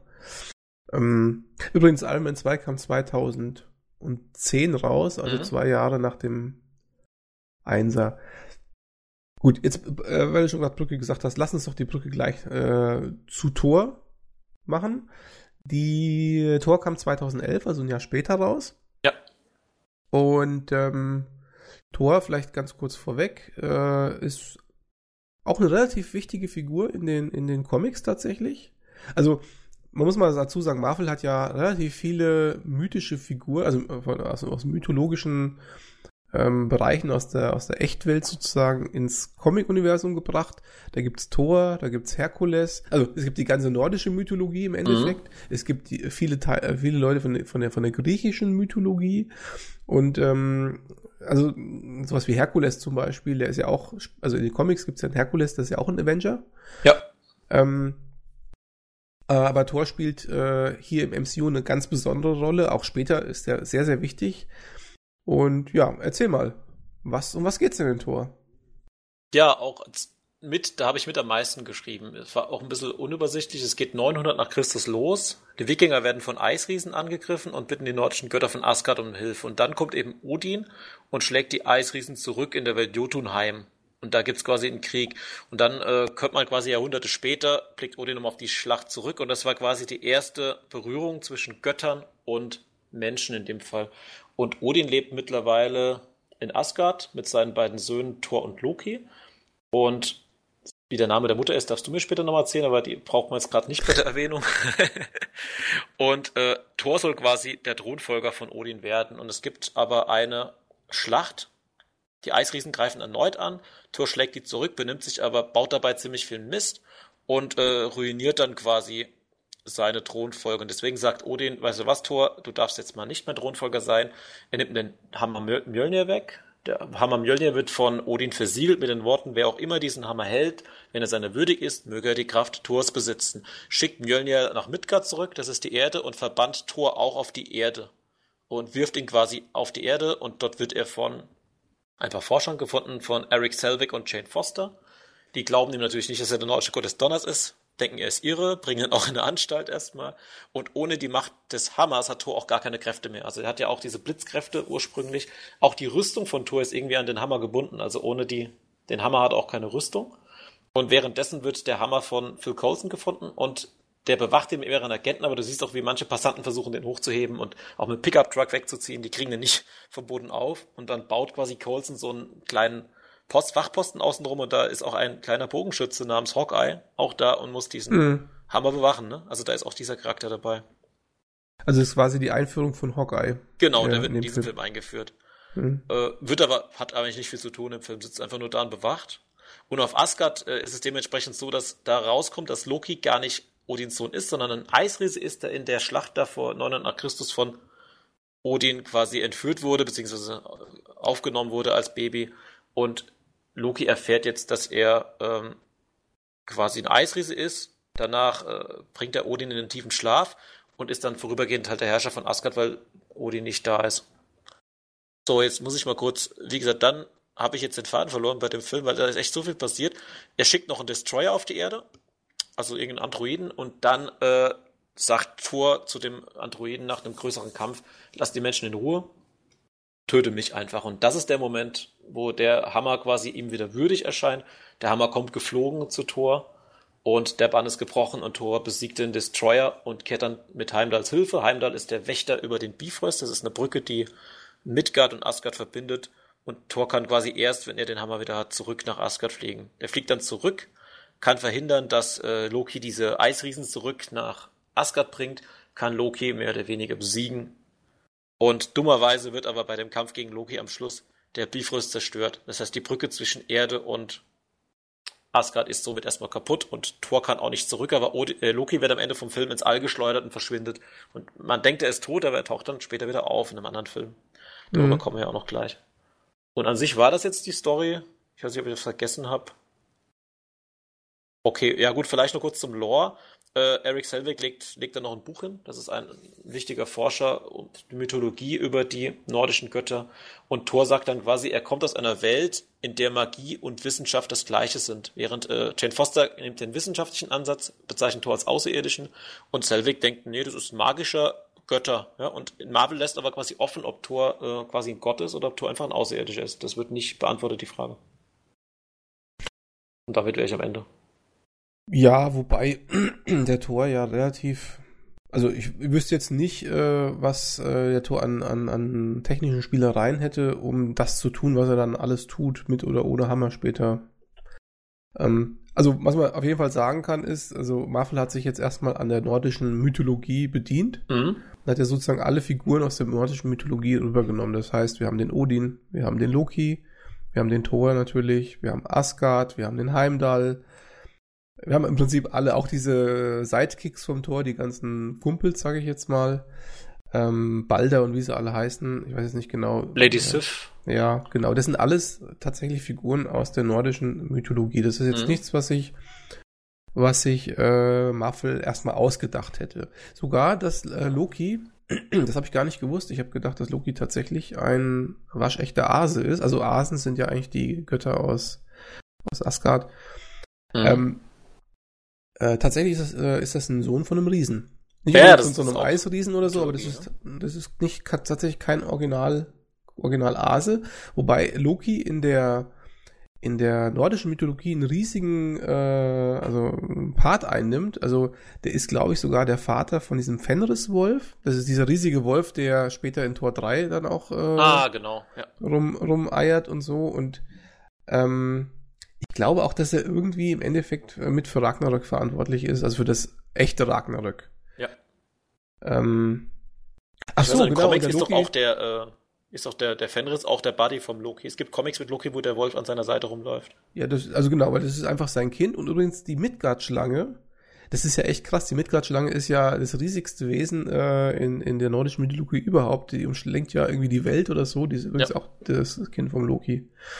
Also Loki ist eigentlich ein riesen, ich sag mal, ein riesen Ding da in der ganzen Sache. Aber Thor natürlich auch als Gott des Donners und Odin als der Übervater ist ja sozusagen das Gegenstück zu, was weiß ich, ähm, ähm, na, wie heißt er denn jetzt hier von, von den Griechen, der Zeus. Zeus, genau, und ähm, also das ist sozusagen der Göttervater von allen.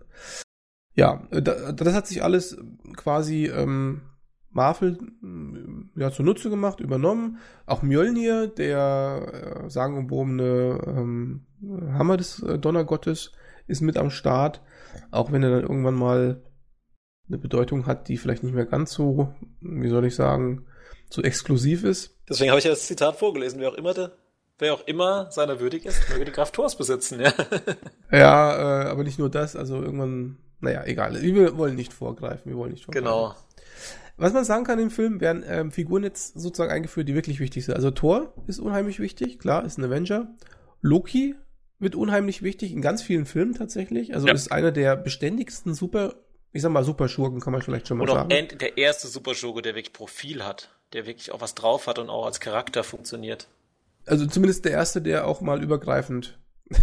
genau, der auch mal übergreifend vorkommt, ja. Ja. Ähm, Loki, ähm, also während äh, Thor Gott des Donners ist, ist ähm, der Loki der Gott des Schabernacks. Wird gern als äh, Trickster bezeichnet, also einer, der mit viel mit äh, Tricks arbeitet, mit so Illusionen, macht er ja auch in dem Film dann. Ähm, Dinge, da kann ich übrigens wundern, die Serie Supernatural sowas von empfehlen, weil da gibt's ja auch den Loki, äh, der Trickster, der dann einfach die Welt in eine Sitcom verwandelt oder so. Das ist auch mhm. total klasse einfach. Ist auf jeden Fall einer, der sich, der die Sachen nicht ganz so ernst nimmt und der immer seinen Vorteil sucht. Also ist wichtig, die Figur. Und natürlich auch wichtig, und der kommt ja auch ganz oft vor, äh, ist Odin. Ähm, der ähm, in dem Film von Anthony Hopkins übrigens verkörpert wird. Allvater, ne? Ja. Genau. Also ich finde. Äh, Und ganz toll, ganz toll gespielt von ihm. Ich finde tatsächlich alle drei Figuren, die wir jetzt genannt haben, also sowohl der Tor, ähm, als auch, also der Tor wird von Chris äh, Hemsworth gespielt, als auch der ähm, äh, Loki, der von Tom Hiddleston gespielt wird, und halt der Odin, die sind alle drei, sind alle drei gute Schauspieler. Also drei, drei Schauspieler, die zu den Figuren sehr gut passen, finde ich. Oder wie siehst du das? Ich finde auch, dass es, also den Film fand ich jetzt im Nachhinein betrachtet wirklich grandios, wobei es gibt natürlich, es gibt noch andere Filme davon, aber das ist einfach eine Verbeugung an die griechische Mythologie, an die nordische Mythologie und du hast mit drei Charaktere, Schauspieler, die du auch in jedem Film einzeln tragen könnten. Ne? Also die könnten auch in anderen Filmen eine Hauptrolle spielen, würden den voll ausfüllen und die sind hier, die haben wirklich was Tolles gemacht hier. Dann gibt es noch eine Figur, die spielt im zweiten Teil vor allen Dingen noch eine größere Rolle und zwar die ähm, Mutter vom Tor und die Frau vom Odin, das ist die Frigga. Genau. Ähm, Name wird ich vergessen. in dem Film tatsächlich von äh, René Russo gespielt. Das mhm, habe ich erst auch später. eine bekannte Schauspielerin. Ja, genau. Hätte ich so gar nicht erkannt, muss ich ehrlich zugeben. Und einen haben wir noch vergessen, Heimdall wird von Idris Elba gespielt, auch ein mittlerweile oh, sehr ja. bekannter Schauspieler, der in den Filmen aber nicht so viel zu tun hat. Heimdall guckt, hat halt eine große Rüstung, hat auch diese Augen, mit denen er alles sieht, aber ist auch ein sehr wichtiger Charakter, weil der ja quasi auch äh, die Macht über den Bifrost hat. Der kann quasi jederzeit mit seinem Schwert jemanden von Asgard nach Midgard oder eine andere Welt schicken und ist quasi seine, seine Rolle ist permanent quasi wie der lebende Leuchtturm, ne? alles zu sehen und auch jederzeit Bescheid zu sagen, wenn irgendwas passiert. Heimdall spielt in allen drei Torfilmen eine Rolle, mal mehr, mal weniger wichtig. Mhm. Wenn ich mich jetzt recht entsinne, auch im zweiten, ne? Im dritten und auch in einem Avengers-Film noch eine Rolle. Eine kleine zumindest. Ja, genau. Also der ist auch so eine Figur, die tatsächlich aber der Schauspieler ist ja auch relativ bekannt, also es war klar, dass der vielleicht nicht gleich stirbt. Auf jeden Fall der, oder nicht gleich, keine Rolle mehr spielt, also der ist auch relativ ähm, kontinuierlich im gesamten MCU so ein bisschen unterwegs. Dann haben wir vielleicht ja. noch einen Charakter auf der Erde, der auch von einem guten Schauspieler gespielt wird, von Eric Selvig. Der spielt ja auch bei Avengers später mit, auch bei Avengers 2 spielt, glaube ich, eine Rolle. Also auch der ist als Forscher auch wichtig und der erwähnt ja auch in seinem, also ist vielleicht auch so eine Kontinuitätssache, der berichtet auch von Bruce Banner als bekannten Forscher. Ist auch äh, ein wichtiger Charakter, Eric Selvig. Ja, Zumindest in den Film, wie es in Comics ist, weiß ich nicht. Und dann darf man vielleicht gleich auch mal ähm, Thors Freundin erwähnen, mhm. die Jane Forster. Ähm, die wird von Natalie Portman gespielt und ich muss leider mal sagen, also ich, ich mag Natalie Portman eigentlich schon ganz gern, aber die, in so Franchises kommt die mir immer vor wie ein Fremdkörper. Da passt die irgendwie ja. gar nicht rein, weil das eigentlich eher so ein Charakterdarsteller ist. Und man hat immer so das Gefühl, ja, das macht das nur fürs Geld oder so. Also, also die hat in Star Wars, finde ich, überhaupt nicht reingepasst. Das war eine Katastrophe. Ja. Und äh, jetzt hier auch, also es hätte nicht, es hätte, ähm, nicht Jane Foster sein müssen, es hätte nicht äh, Natalie Portman sein müssen, es hätte sonst wer sein können. Ähm, fand ich jetzt, fand ich jetzt nicht unbedingt notwendig und also ich, für mich war das so unorganisch. weiß nicht, wie es dir gegangen ist. Vielleicht habe ich einfach so ein bisschen. Ja, habe ich jetzt nicht so gestört, aber du merkst ja spätestens im nächsten Film, tja, dass die auch wenig zu tun hatte, die Schauspieler. Also der hat es nicht so gepasst. Du merkst ja auch, ich finde auch bei ihm McGregor bei den Star Wars Star Wars 2 und 3 zumindest spielt er, oder spielt er auch beim ersten Star Wars schon mit, ne? Da merkst du auch an, dass er nicht so Bock hat auf die Obi-Wan-Rolle. Das merkst du bei vielen Schauspielern bei so Filmreihen. ist schade. ich finde auch Jennifer Lawrence, vielleicht jetzt auch mal ein kurzer Vergleich, diese, ähm, wie heißen die Filme da mit dem Pfeil und Bogen? Hunger, Hunger Games. Games. Das, mhm. Also die, die Frau kann gut schauspielern. Bei den Filmen ist davon nichts zu sehen eigentlich. Aber ist sie damit bekannt geworden? Ja, richtig, aber wenn du mal Vergleiche siehst, was die noch kann, die Frau, ne? Oder auch die Twilight-Frau, wie heißt denn die? Kristen Stewart. Da habe ich einen tollen Film mit ihr mal gesehen und danach, ich habe Twilight noch nie gesehen, aber die erste halbe Stunde von Twilight hat mir gereicht. Die steht nur da und macht den Mund auf und guckt. Ja, während bei anderen Filmen siehst du mal, was die eigentlich drauf hat, die Frau. Das ist so schade, dass manche Schauspieler in so Filmen so verheizt werden. Mhm. Ja, genau. Aber ähm, ähm die Jane ähm, Foster spielt auf jeden Fall im zweiten Teil noch eine etwas größere Rolle tatsächlich. Ja. Und im dritten kommt sie gar nicht mehr vor und äh, auch sonst kommt sie fast, also sie kommt ja eigentlich danach fast gar nicht mehr vor. Ja gut, in Avengers wird zumindest erwähnt, äh, wir haben äh, Jane Foster in Sicherheit gebracht. Sowas wird zumindest erwähnt im Tor gegenüber, mhm. dass er quasi beruhigt ist. Ja, aber die sind dann auch irgendwann nicht mehr.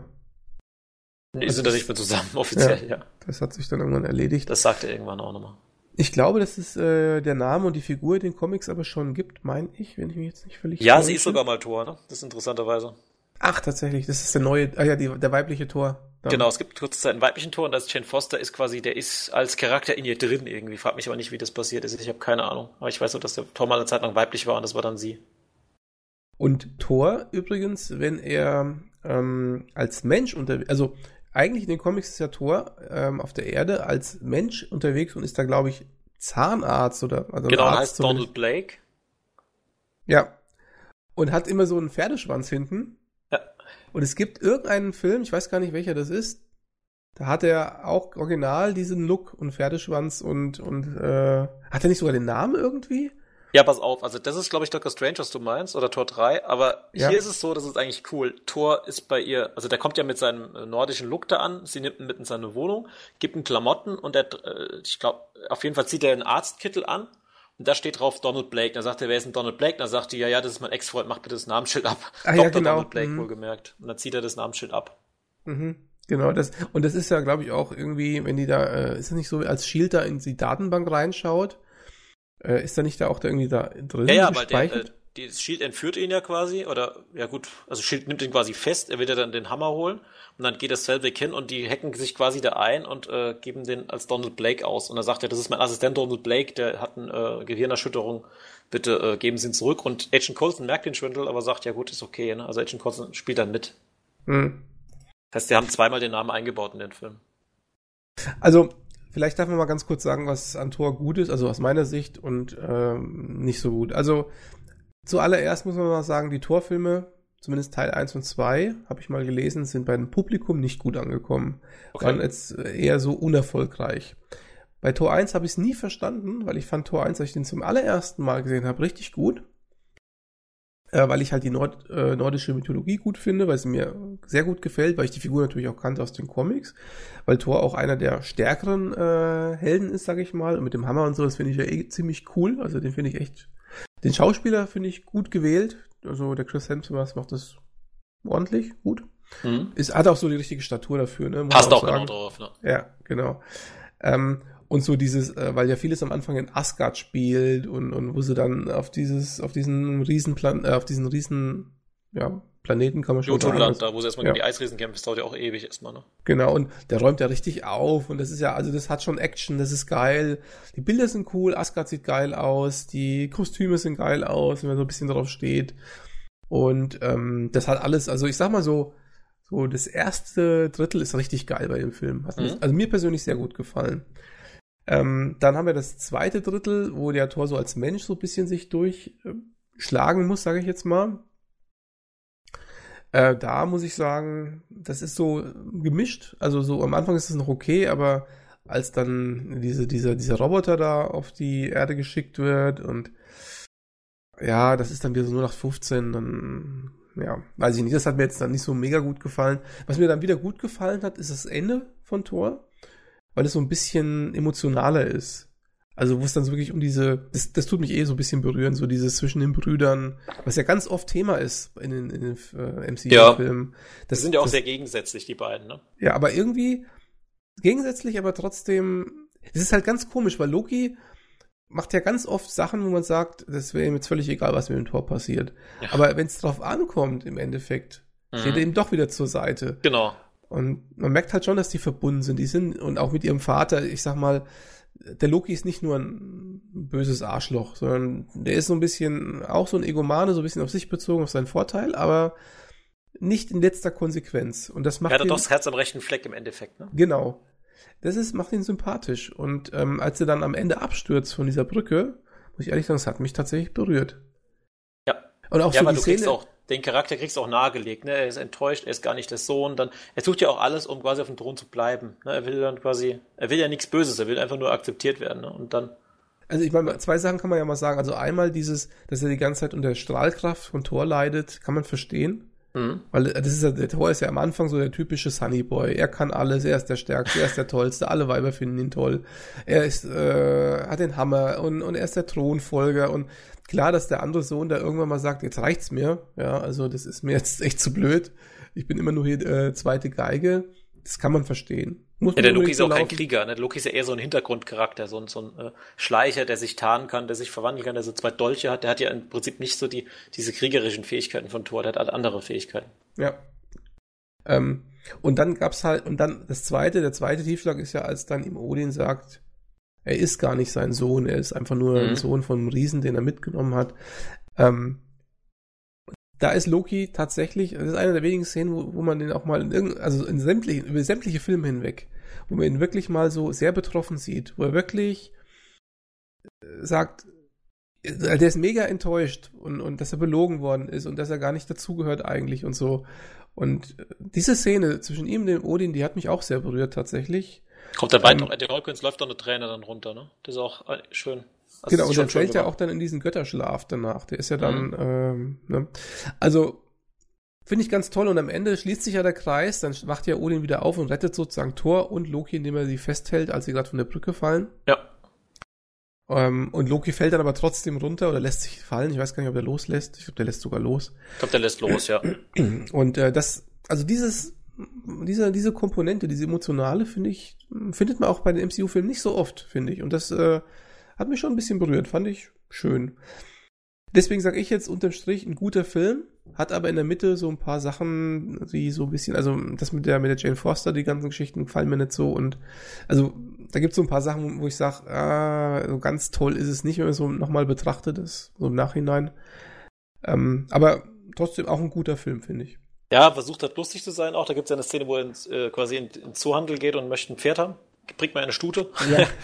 also so, ja, so, so Ansätze, die im Tor 3 natürlich dann funktionieren, sind hier nicht so ganz gelungen und da so zwischendrin hat er einen Hänger. Ich würde ihn so ein bisschen auch mit Iron Man vergleichen, weil das ist ja ähnlich, ne? Da ist ja die, die erste Hälfte gut und dann wird zwischendrin so ein Hänger drin. Das ist ja auch so. Ja, ja. Ähm, Aber an sich auch ein guter Film. Also mir hat auch beim mehrfachen Angucken fand ich ihn echt nochmal, ich wusste nicht gar nicht, was ich in dem Film nochmal schlecht fand, wenn ich sagen muss, ich als nochmal abschließend gesehen habe.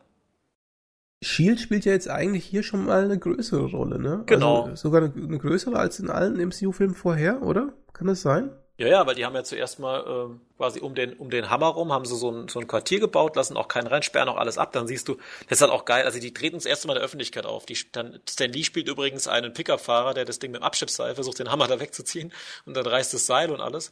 Und äh, ja, Clint Barton als Hawkeye ist drin, und du hast wirklich dann auch den Auftritt von denen. Also die sind dann wirklich auch, Nick Fury ist, glaube ich, auch zu sehen. Ah, genau, After Credit Scene.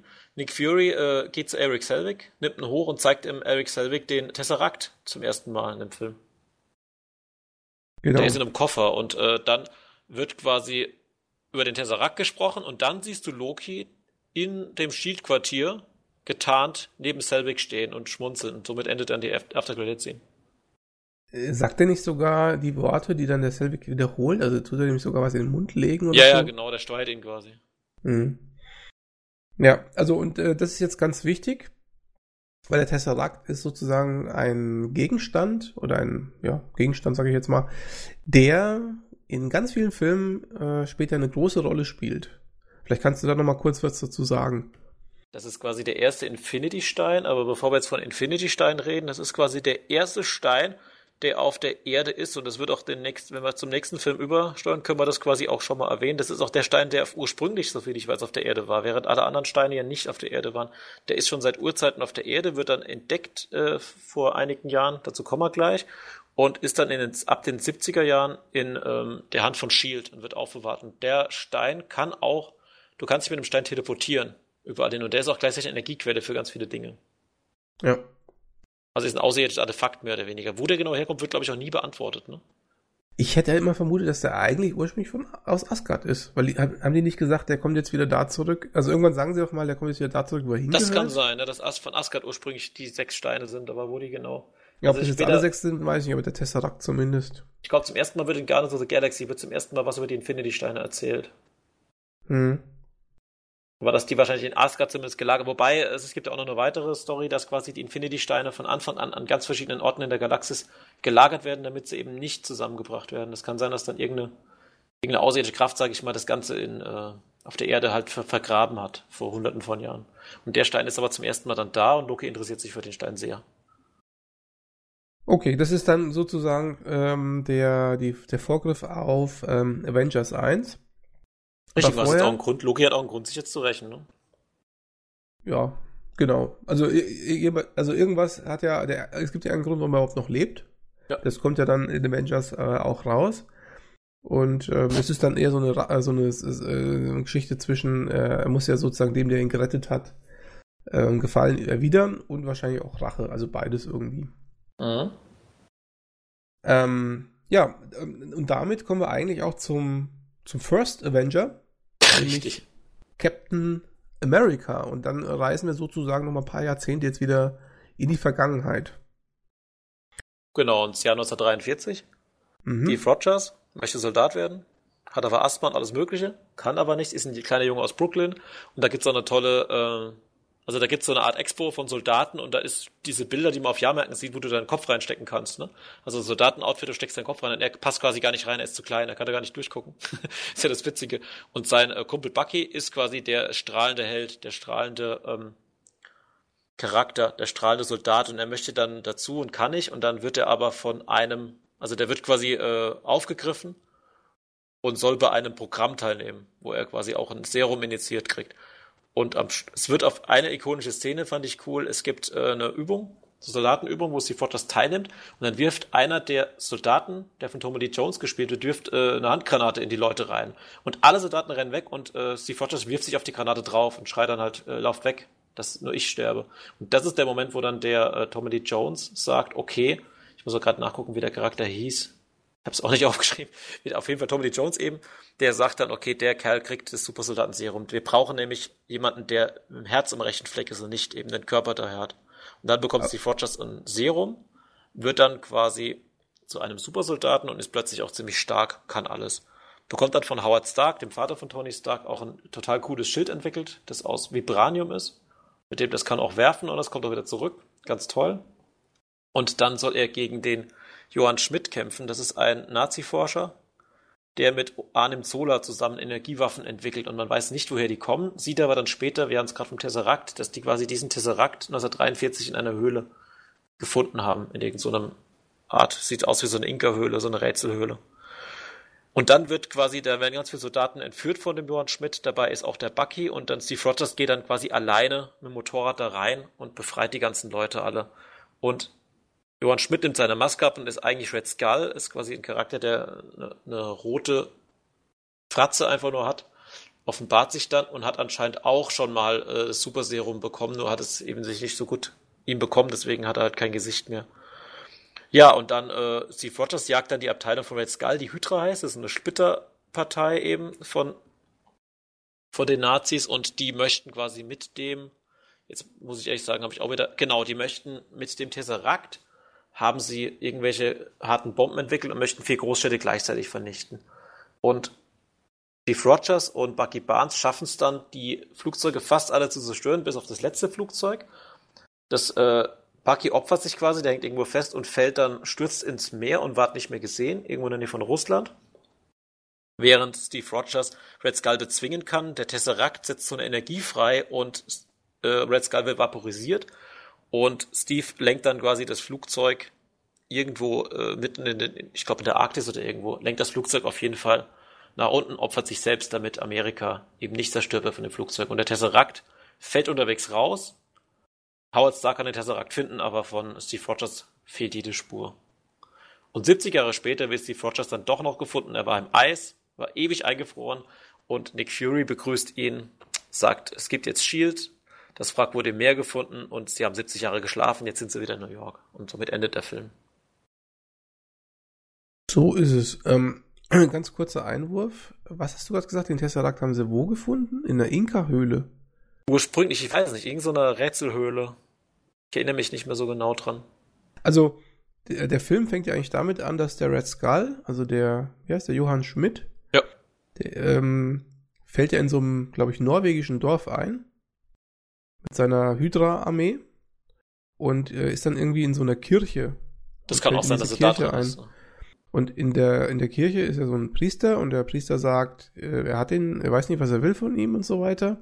Und an der Wand, in, an dieser Kirche, an dieser, an dieser norwegischen oder, oder skandinavischen Kirche, an der Wand ist so ein Abbild von Yggdrasil, von diesem Lebensbaum, nordische Mythologie. Und da gibt es irgendeinen Knopf, oder sowas. Und da drückt er drauf und da drin ist dann der Tesseract. Ah, okay. So ist das eigentlich. Ähm, und dann nimmt sich ja der Johann Schmidt diesen Tesseract und dann bauen die ja daraus ihre Strahlenwaffen und was sie da alles äh, mit veranstalten. Dann hast du doch noch mehr Erinnerungen wie ich, weil ich gesagt, ich habe den Film vor einem Jahr das letzte Mal gesehen. Ich weiß nur, dass es irgend so eine. Dann war es doch eine Kirche mit nordischer Mythologie, wo wir die Brücke zu Tor auch wieder haben, ne? Ja, ich bin mir nicht sogar, ich habe sogar teilweise tatsächlich gerätselt, ob das nicht sogar das Dorf ist, in dem äh, die Eisriesen eingefallen sind in Tor. Das kann natürlich sein, ja. Weil es nämlich auch ein norwegisches Dorf war. Ich weiß nur nicht, ob das die, das gleiche war. Aber das würde ja passen. Tatsächlich. Ja, vor allem, dass es diese Bifrost, äh, dass es quasi die Bifrost-Power hat, dass man eben äh, auch Weltentüren öffnen kann, ne, damit. Das würde ja auch passen. Es, könnte auch sein, dass der, dass der Tesseract aus Asgard kommt und die haben ihn bei der Aktion irgendwie da untergebracht oder so. Ja, Möglicherweise, oder. Dass, dass die, die sozusagen, ja, dass die quasi eh schon eine Verbindung miteinander hatten in irgendeiner Form. Hm, ja. Also ist so eine Theorie jetzt mal. Ähm, Captain America, also äh, muss ich mal vorwegschicken, ähm, als Comicfigur für mich völlig uninteressant tatsächlich. Also ich mag ja viele Comicfiguren, nur Captain America gar nicht. Warum auch immer, kann ich gar nicht so genau sagen. Ich finde ihn einfach ziemlich langweilig. Ähm, was die sehr gut gemacht haben in dem Film, meiner Ansicht nach, ist, dass sie den ähm, jungen Steve Rogers oder den, den, den, die erste Form des Steve Rogers irgendwie so hinbekommen haben, dass der wirklich total klein und dürr aussieht. Ähm, also irgendwie haben die den ja effekttechnisch so verändert, dass du glaubst, es ist ein Kind von der Stadt ja, her. Ja, ne? echt cool aus. Und später, und man muss natürlich sagen, der, ähm, wie heißt denn jetzt der Schauspieler? Kannst du das mal kurz mal äh, sagen vom Captain America? Verdammt. Chris Evans. Chris Evans, genau. Ähm, der ist ja ziemlich gut gebaut. Also da kann man ja wirklich nichts sagen. Also ich sag mal so, neben dem Chris Hemsworth so der bestgebauteste in dem ganzen äh, Ensemble. Ähm, und dass sie sozusagen aus dieser mickrigen Figur diesen Supersoldaten hinbekommen, so rein optisch, das hat schon irgendwas, finde ich. Also man merkt es auch gar nicht so sehr. Also wenn man das jetzt nicht wüsste, würde man sagen, okay, das, der ist halt, das sieht halt so aus. Finde ich schon, finde ich schon nicht schlecht. Ansonsten diese ganze Storyline in der, im Zweiten Weltkriegsszenario ist natürlich, ich sag mal, nicht mehr so fantastisch wie Thor. Thor war da natürlich sehr viel fantastischer in großen Abschnitten. Mm, also mir ist es zu dröge irgendwie. Ich mag Zweite Weltkrieg eh nicht so besonders. Also, ja, keine Ahnung. Ich weiß nicht, wie siehst du, wie siehst du das? Also, Ja, ich muss sagen, als ich das erste Mal die Filme im Kino gesehen habe, war das der Film, den ich am blödesten fand. Also beim allerersten Mal gucken. Und bei dem Rewatch habe ich jetzt doch gemerkt, das ist eigentlich schon cool gemacht. Klar, ich auch nicht so mein Fall. Zweiter Weltkrieg, wo wie gesagt, weil zu dem Zeitpunkt kam ja auch von DC nochmal Wonder Woman ins Kino. Das war ja auch, ich glaube, Erster Weltkrieg bei Wonder Woman. Ich bin auch nicht so der Fan von Kriegsszenarien mit Superhelden. Aber an sich war auch cool gemacht, dass er nochmal, er hat ja dann auch zunächst mal gar nicht gekämpft Captain America, sondern hat quasi nur Kriegsanleihen verkauft, ne? wurde dann quasi als Strahlemann mhm. eingesetzt. Und da wird ja auch ein bisschen das Ganze karikiert, so dieses Amerika. Ne? Also das ist schon, der ist Film, zeigt das erste Mal, was auch in den nächsten Amerika-Filmen befolgt, dass du auch so ein bisschen Amerika-Kritik drin hast in dem Film. Das fand ich schon mhm. cool gemacht. Und auch, dass er quasi dann von sich aus, Peggy Carter hast du noch drin. Du hast, äh, ja, also ich fand ihn besser als beim ersten Mal gucken. So geil finde ich ihn nicht. Er wird, also gerade diese Szene, wo er dann ins Labor einbricht, da wird es halt ganz lustig noch, ne? Also vielleicht können wir noch mal ganz kurz sagen, ähm, hier werden ja auch wieder ein paar Charaktere eingeführt, die vielleicht wichtig sind. Also natürlich einmal Steve Rogers als Captain America, das ist klar. Mhm. Wir sehen hier in dem Film ähm, den Howard Stark in einer ganz jungen Version. Hm, du hast es ja gerade gesagt, der hat ihm ja diesen, diesen Schild sozusagen gebaut, glaube ich, ne? Das ist ja von, vom Stark. Der hat zuerst so ein Billigschild, der Captain, den er auch zerschossen kriegt, in dem, also, also es erstmal Buggy befreit und dann baut äh, Howard Stark quasi aus Vibranium diesen richtigen America-Schild. Genau, und er hat ja auch die Maschine, also Serum ist, weiß ich gar nicht, ob das auch von ihm ist, ich glaube nicht, ne? Oder, nee, aber er entwickelt halt auch Waffen für ihn, dann baut dann doch dieses Motorrad, also der baut quasi auch, den Anzug hat er, glaube ich, auch, Howard Stark hat, glaube ich, auch den Anzug entwickelt. Also was er auf jeden Fall macht, ist, als die sozusagen das Serum verabreichen, reicht das ja nicht. Der kriegt ja dann noch irgendwie so in so eine Behandlung mit Maschinen. Ja, genau. Und die hat der Howard Stark gebaut. Der ist ja auch bei der Verwandlung von Captain, von Steve Rogers zu Captain America vor Ort und macht ja da mit. Der ist ja da äh, quasi maßgeblich mitverantwortlich. Also man kann schon sagen, der Howard Stark zumindest in den Filmen, weiß nicht, ob es im Comic auch so ist, in den Filmen ist er so mit der Vater von Captain America. So würde ich das mal interpretieren. Ja. Dann der Red Skull als Gegenspieler, ähm, übrigens vom ähm, ähm, Hugo Weaving. Genau, vom ähm, äh, Matrix Smith. Genau. Und Elrond, ne? Elrond, genau. Ähm, verkörpert, macht er ganz gut, finde ich. Also der passt da sehr gut in die Rolle rein. Spielt auch später noch eine Rolle. Also der ist da tatsächlich jetzt der nächste Bösewicht, der nicht komplett verschwunden ist. Ähm, Wobei er vaporisiert sich halt, ne, in dem Film und taucht aber an anderer Stelle wieder auf, was auch cool ist, ne, also. Genau, das finde ich einen coolen, coolen Twist. Das kannst du am Ende noch mal kurz erwähnen, vielleicht, oder wenn du zu den Infinity-Steinen, oder ich weiß nicht, müssen wir mal überlegen, kannst du immer überlegen, ob du was, was dazu sagen möchtest. Das vielleicht nicht, aber sorry, ich unterbreche kurz. Äh, in den Comics ist natürlich so, da haben sie sich offen gelassen, aber Hugo Weaving wollte danach nicht mehr mitspielen bei den anderen zwei Filmen, weil bei den Comics ist dann schon so, dass durch dieses Vaporisieren hätten sie den äh, Red Skull ja auch quasi trotzdem in die Zukunft teleportieren können, ne? dass der dann trotzdem wieder da ist. Dass er ja. als Charakter halt, als Gegenspieler bleibt. Nee, ist ja in den Comics ist das auch eine, äh, eine, ein ganz dicker Fisch eigentlich. Also ich glaube, ja, in den vor. Comics wird er auch, glaube ich, selbst eingefroren und kommt dann auch mit Captain America wieder raus und dann ist er quasi sein Hauptantagonist. Ja, genau. Ähm, so, so kann man sagen, genau. Hm, Hydra ist natürlich ganz wichtig jetzt, ähm, die Einführung. Also das ist sozusagen die, die Geheimorganisation der Nazis. Die experimentelle Geheimorganisation der Nazis. Und die spielt ja dann später in den äh, ganzen Captain America-Filmen und äh, zieht sie auch quasi die Avengers rein äh, eine große Rolle. Mhm. Auch bei der Serie Agent of Shield ist Hydra immer wieder eine, eine bekannte ja, das, Nummer. Das glaube ich sogar tatsächlich. Das ist da vielleicht sogar noch viel mehr als in den Filmen, ne? Könnte ich mir vorstellen. Ja, ich das ist quasi die, die Gegnerfirma äh, zu Shield, ne? Das ist quasi der, der Gegner von Shield. Das ist sozusagen äh, die Justin Hammers, gell? der Richtig. Geheimorganisation. Richtig. ähm, dann die Peggy Carter, ähm, die ja sozusagen so der erste Ansprechpartner vom Captain America, vom Steve Rogers ist. Er verliebt sich ja auch in sie und bleibt auch eigentlich immer verliebt. Also die spielt später noch mal eine Rolle oder öfter mal eine Rolle, auch in den nächsten Captain Americas ähm, und auch ähm, Avengers. Und er bleibt sozusagen all die Jahrzehnte in sie verliebt, wenn man so möchte. Also das äh, verliert er nicht, obwohl sie ja dann viel älter ist und auch stirbt irgendwann mal. Ja, und sie hat eine eigene Serie sogar, ne? Irgendwie eine, genau, eine Staffel oder zwei. Das habe ich auch gerade gegoogelt. Also die, die Peggy Carter gründet, nachdem Steve Rogers eben, äh, äh, er funkt ja nochmal mit ihr, ne? Also in dem Moment, wo er stirbt, sagt er nochmal, bitte vergess mich nicht. Und er hat auch so eine Taschenuhr, wo ihr Bild drin ist. Und das, mhm. die Taschenuhr hat er immer noch, wenn er wieder ähm, aufgetaut wird.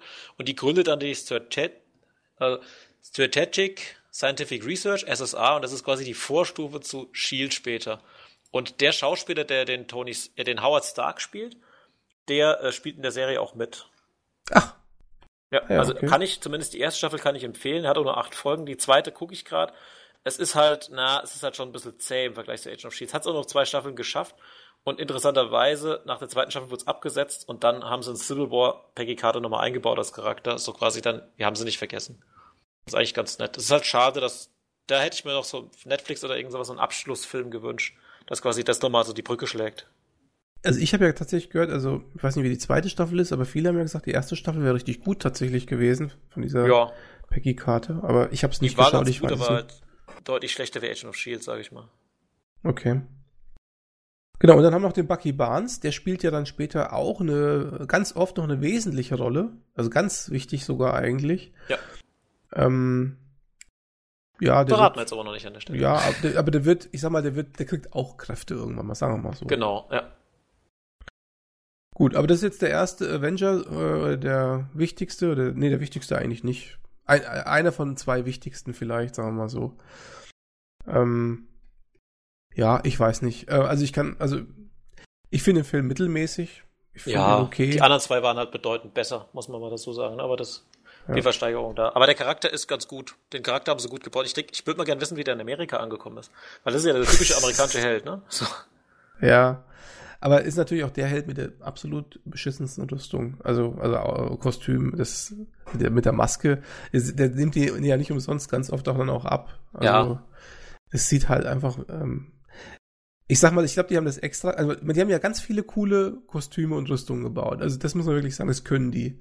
Mhm. Nur die Captain America äh, Maske und so, die sieht echt ein bisschen cheesy aus, also ein bisschen lächerlich. Hat doch dieses zwei, so ein Flügelhelm hat er ursprünglich, ne? Mit so zwei, ja. Das hat er später dann nicht mehr. Ja, ähm, das hätte man sicherlich auch anders machen können. Vielleicht hätte man es auch ganz weglassen können. Haben sie aber trotzdem gemacht. Ich glaube einfach, die sagen, wir wollen was Ikonisches an der Figur haben und das ist halt das ist halt wichtig, dass der halt einfach ein bisschen, ich sag mal, ein bisschen bunter aussieht, bisschen, ja, comichafter vielleicht sogar. Ja gut, du verfilmst halt ja Comics und du musst auch die Rüstung so ein bisschen lassen. Das heißt zum Beispiel bei den X-Men ist ja das Gegenteil, dass die X-Men einfach nur so einen, alle den gleichen Anzug anhaben und der Wolverine hat ursprünglich dieses gelbe Latex-Zeug da an, ne? Das hast mhm. du ja mhm. dann bei den Filmen gar nicht. Da hast du genau ganz andere Kostüme.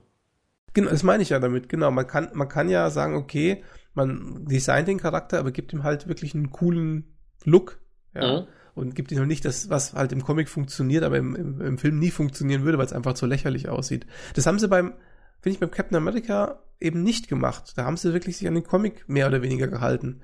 Das hat ja auch was für sich. Tatsächlich hat meine Freundin gesagt, der, der trägt ja später, das darf man vielleicht mal sagen, äh, irgendwie auch nur so eine schwarze, nur noch so eine schwarze, äh, so ein schwarzes Kostüm, sieht gar nicht mehr aus wie Captain America. Ja. Da hat sie dann tatsächlich gesagt, ähm, Sie hätte es lieber, wenn er wieder aussehen würde wie der Captain America, weil das passt besser, fand sie. Siehst immer.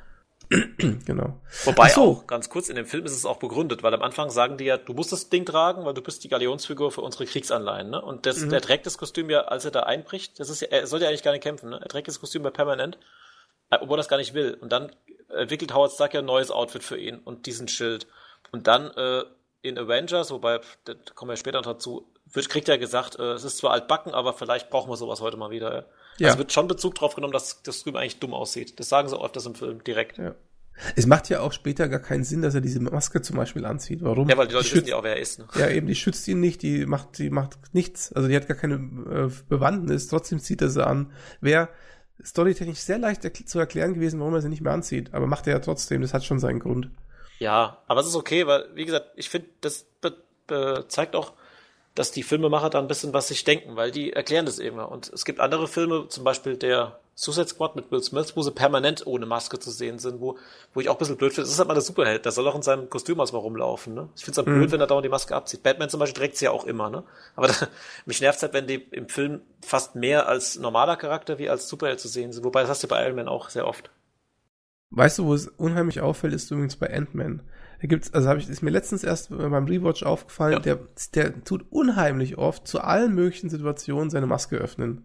Ja. Was manchmal gar nicht notwendig wäre oder auch sogar kontraproduktiv ist. naja. Gut, da kommen wir noch hin. Äh, wir haben noch einen Charakter vergessen, der, den du wahrscheinlich nicht so gut kennst. Ich habe die Comics aber gelesen und ich möchte noch zu den Comics was sagen, und zwar ist es Arnim Zola. Das ist auch ein mhm. recht bekannter Schauspieler, dessen Name mir nicht einfällt, aber der ist in den Comics äh, auch ein sehr großer Gegenspieler von ihm, ist aber 1943 noch ein normaler Wissenschaftler. Er schaut aber, die erste Szene, wo man ihn sieht, schaut er durch so eine große Lupenlinse durch und man sieht durch die Lupe sein Auge ganz groß. Und das ist eine Anspielung auf die Comics, weil er ist, er stirbt logischerweise auch im Zweiten Weltkrieg, aber seine Gedanken werden als KI wiederbelebt. Und in den, in den Comics ist er dann so ein Android, ähnlich wie Crank von den Turtles, wo dann quasi im Bauch des Androiden ist sein Gesicht zu sehen, so ganz groß. Ah. Und das ist halt äh, Arnim Zola als Maschine. Und der Charakter ist auch wichtig und der wird hier in den Comics zumindest auch, äh Quatsch, in dem Film wird er hier auch dargestellt und der verrät auch im Endeffekt Steve Rogers, wo äh, Red Skull sich versteckt. Wobei der in jetzt, zumindest in diesem Film hier, ja eher so ein so einen ängstlichen Wissenschaftler spielt, so einen, der irgendwie so, sieht aus wie so ein Erfüllungsgehilfe vom, vom Red Skull. Ja, ja klar, also, der hat da nichts zu tun, aber erst später, wenn er quasi als KI auftritt. Ja. Ich will jetzt auch nicht verraten, der tritt tatsächlich in den Film auch nochmal als KI auf, das verrate ich jetzt noch nicht in welchem. Aber mhm. da ist er eigentlich erst der, der eigentliche Animzola, mhm. der auch gefährlicher ist dann. Mhm. Ähm, ich habe noch vergessen, den Freundin-Faktor hier mal zu erwähnen. Ähm, genau. Also bei Thor habe ich es vergessen. Ähm, Thor fand meine Freundin gut. Hat ja also so ähnlich gefallen wie mir. Fand sie gut, hat sie gerne geschaut. Ähm, und den hier, bei dem Captain America, ist sie eingeschlafen. Irgendwie beim ab dem zweiten Drittel. Also sagt vielleicht auch was über den Film aus. ja, es halt auch, es zieht sich halt auch ziemlich. Ja. ja. Dann, wenn du nichts weiter. Oder hast du noch was zu dem Film? Nö. Nicht so weit. Wunschlos glücklich. Ich mag die Schauspielerin sehr, muss ich nochmal sagen, die die Peggy Carter spielt. Mhm. Die spielt auch bei Back Mirror mit, kann ich empfehlen. Aber schade, dass die halt wirklich nur in diesem Film zu sehen ist. Dann gehen wir zu zum letzten Film der Phase 1 und zum großen, zur großen Zusammenkunft, nämlich zu Marvels The Avengers. Richtig, und da äh, setzt quasi genau an der Stelle ein, an der Captain America endet. Übrigens, die After-Credit-Scene von Captain America ist einfach nur ein Trailer zu Avengers, wo er dann trainiert.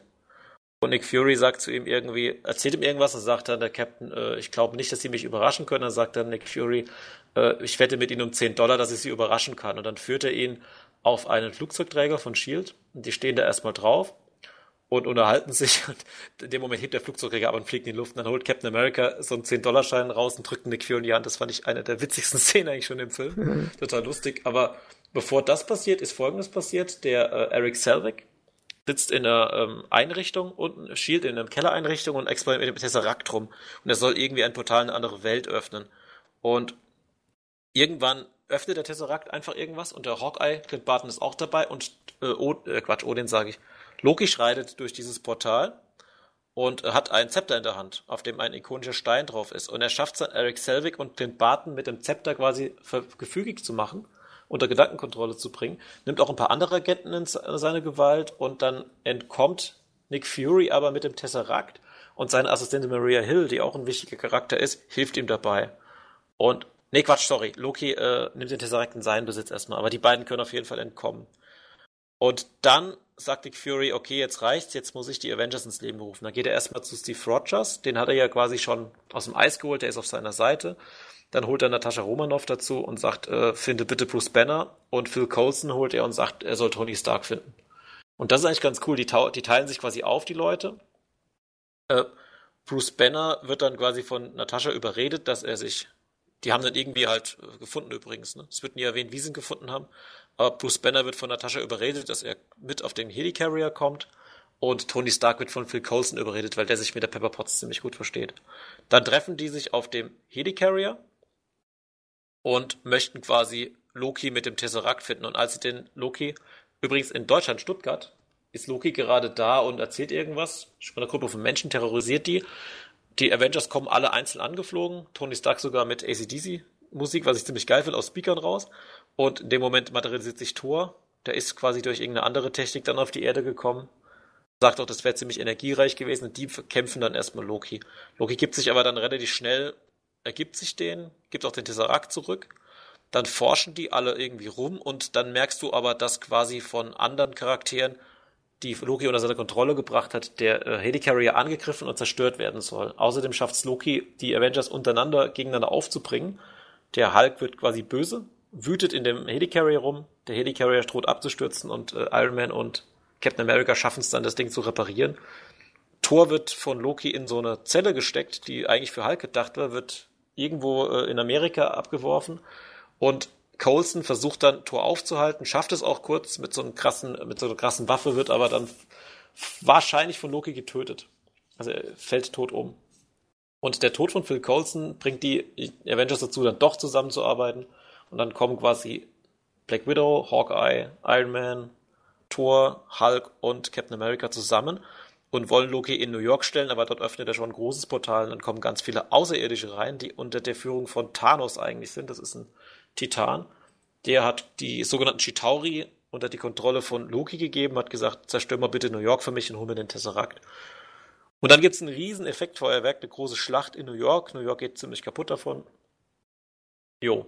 Und auf jeden Fall äh, möchte, glaube ich, noch Shield möchte eine Atombombe auf New York werfen, aber Iron Man schafft es dann, diese Rakete durch das Portal zu stoßen und mit der Atomrakete zerstört er die Raumschiffe der Außerirdischen, fällt dann quasi auf den Boden, ist ziemlich im Eimer und Loki wird aber gefasst und die Avengers können quasi New York retten und sind dann die Helden.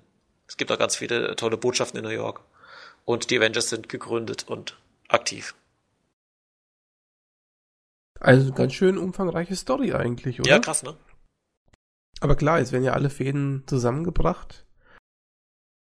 Dann kann man auch mal ein bisschen epischer werden. Das war auch episch. Und das Schöne ist, am Schluss, äh, der, Ta der Stark Tower übrigens wird zerstört und das einzige Buchstabe, der vom Stark Tower übrig bleibt, ist das A. Und dann sagt Tony, ich glaube, habt eine gute Idee, was wir jetzt aus diesem Turm machen. Hm. Ja, also was mir ähm, zu dem Film erstmal einfällt, ist, ähm, also zum, zum einen sehen wir zum allerersten Mal, oder kriegen wir zum allerersten Mal mit, wer der eigentliche dicke Endgegner von, von dem gesamten MCU ist, nämlich Thanos.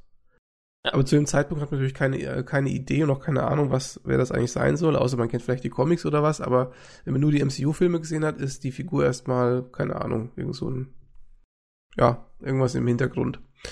Ähm, dann, was als nächstes auffällt, ist ja der tatsächliche Gegner jetzt in dem Film, ist ja der Loki. Und das ist schon tatsächlich ein bisschen gewagt, weil der Loki jetzt ja nicht so megamäßig mächtig ist und auch nicht megamäßig böse oder irgendwas. Und so als Gegner, als ähm, Oberboss oder Endmods oder wie man auch sagen möchte, für ja. alle Avengers ist tatsächlich, also später könnte man sich das nicht mehr vorstellen. Also in keine Ahnung, in, in, in Infinity War, wenn man jetzt da jemand den Loki hinstellen würde und das ist der große Endgegner, würde jeder sagen, äh, das ist ja nix, der ist ja null und nichtig, ja. Aber im ersten Avengers ist er halt noch der, der, der dicke Gegner, wobei natürlich zugegebenermaßen, er hat diesen Zepter vom, vom ähm, Thanos und äh, gut, die Armee im Hintergrund, das ist klar. Ja, das Zepter kann halt auch, hat, kann glaube ich auch schießen, ne? Das hat auch irgendwie eine Kraft und außerdem kann es halt äh, jeden also nahezu jeden Menschen einfach auf seine Seite bringen. Das ist ja auch eine krasse Kraft, die er da hat. Das Zepter ist doch ein Teil vom, vom Tesseract, oder? oder Nein, was? das Zepter ist ein eigener Infinity-Stein. Das ist der Stein, der später dann, äh, verrate ich nicht. Wir wollen jetzt ja nicht die anderen Filme schon spoilern, ne? aber der, das ist ein zweiter Infinity-Stein, der in dem Zepter drin ist. Das ist echt, ein, das habe ich nicht, das siehst du, das habe ich bis jetzt noch gar ja, das nicht. Das ist ein zweiter Stein, das ist ja das Krasse. Also der kommt mit dem anderen Stein angeflogen, ne? Ah, okay, gut. Der Gedankenstein ist das. Und der Gedankenstein hat die Kraft, äh, andere Leute gefügig zu machen. Und das macht er ja auch, indem er halt äh, einfach die anderen auf seine Seite bringt. Aber der Gedankenstein ist es nicht der, der später im, im Vision. Äh... Ja, wollte ich jetzt nicht verraten, aber ja, das ist der, genau der. Ja, Entschuldigung, ist egal. Die Leute, der, die, die kennen das Der ja ist auf jeden Fall drin und der sorgt ja auch für Zwietracht. Das ist ja auch der Witz. Äh, du hast ja das Zepter wird ja quasi von den Avengers sichergestellt und das befindet sich ja dann in dem Raum, wo die Avengers dann streiten. Also auch der Stein kann auch quasi Zwietracht sehen, was auch Loki ja macht. Aber ist, deswegen bin ich etwas verwirrt, weil der Stein ist nämlich so blau. Also, was mich ganz äh, lange verwirrt hat, ist so, ich habe hab am Anfang immer mit dem Tesseract irgendwie verwechselt. Nee, das weil ist nicht halt, der Tesseract. Weil die, weil die immer blau sind, die beiden. Und der, der Gedankenstein ist ja eigentlich Dachte, der ist gelb, nicht blau. Ja? Doch. Der, also der, der, der Stein in dem Zepter ist ja blau. Also der, der Zept, das, das Zepter hat einen blauen Stein in seiner Mitte irgendwo oder in seinem Dings da. Und der ist, der ist auf jeden Fall nicht gelb. Das ist ja der Punkt dabei. Du hast recht, der ist wirklich blau. Und deswegen habe ich immer gedacht, der ist quasi ein Teil vom Tesseract oder der Tesseract selbst. Hab, also wenn du den Avengers das erste Mal schaust oder auch später noch, hast du ja noch gar keine Ahnung, was die Infinity-Steine sind. Die kommen ja später mhm. erst zum Tragen. Und deswegen ist es auch unklar, also es ist für einen Unbedarften erstmal unklar, was das, was das mit dem Tesseract und diesem Stab und so weiter auf sich hat. Das ist ja, wird ja gar nicht erklärt so richtig. Und die Farbe vom Gedankenstein ist ja nicht die gleiche. Also das ist äh, schon irgendwie interessant an der Stelle. Aber gut, gut zu wissen, Mensch. Ja, ja. Nee, ich gucke auch gerade, dass ich, ich habe echt, ich habe echt fest gedacht, dass der Stein eine andere Farbe hat, aber du hast ja recht, das Zepter ist wirklich blau. Aber wie, ich dachte auch am Anfang, das, aber das, das sind zwei, er will ja quasi den Tesseract ursprünglich, der Loki. Das ist ja der ja. Grund, warum er da ist. Ja, also, ich soll den Tesseract holen. Das war ja, Thanos hat ihn quasi gerettet. Der ist ja durchs All getrieben. Da hat er gesagt, du kriegst von mir das Zepter und dafür holst du wieder den Tesseract, dann kommst du wieder. Das ist der ursprüngliche Plan von Thanos. Aber Loki hat dann natürlich Spaß auf der Erde. Dann macht er, der hätte ja auch dann einfach abhauen. Wobei ich glaube, das dauert ein bisschen. Da wird ja so ein Portal. Ja. Ja, also was auf jeden Fall in dem Film vorkommt oder was passiert, ist das, was in ganz vielen Avengers, zumindest im zweiten, auch nochmal ähm, vorkommt und dann auch später nochmal eigentlich, wenn man so möchte. Und zwar zwei Komponenten, das ist mir aufgefallen. Also in jedem Avengers, in absolut jedem Avengers gibt es eine Massenschlacht gegen 0815 mhm. Gegner, sage ich jetzt mal in Anführungszeichen, damit die Avengers so richtig zeigen können, wo der Bartel den, äh, Bartel den Most holt, wie heißt das? also, so, also damit sie halt gen genug äh, ähm, so 0815 ähm, Gegner haben, wo sie sich wirklich ausspielen können, wo man den Hammer auch mal schwingen kann und ja, der Or äh, der, der Ork, der, der Hulk hier die Köpfe zerdrücken kann und so. Das, das ist halt ein bisschen was passiert. Das ist in jedem Avengers so. Das ist im ersten so, im zweiten und Infinity War und Endgame genauso. Das ja. ist äh, ein, ein Mittel, da bedienen sich alle Regisseure von. Und das zweite ist, was mir aufgefallen ist, es gibt ganz oft Szenen, wo sich zwei Avengers die Köpfe einhauen. Ja, klar. Das muss sein, damit die, damit man sieht, wie stark die so gegeneinander sind. Das muss einfach mal gezeigt werden. Das ist ja auch cooler, coole Effekte, sag ich mal. Ne? Und im ersten Teil hast du halt den Kampf Iron Man gegen Thor und dann nochmal Thor gegen den Hulk. Ja, und äh, sowas wiederholt sich dann auch in den nächsten Filmen dann relativ oft. Bis es dann in Civil War natürlich mal eskaliert.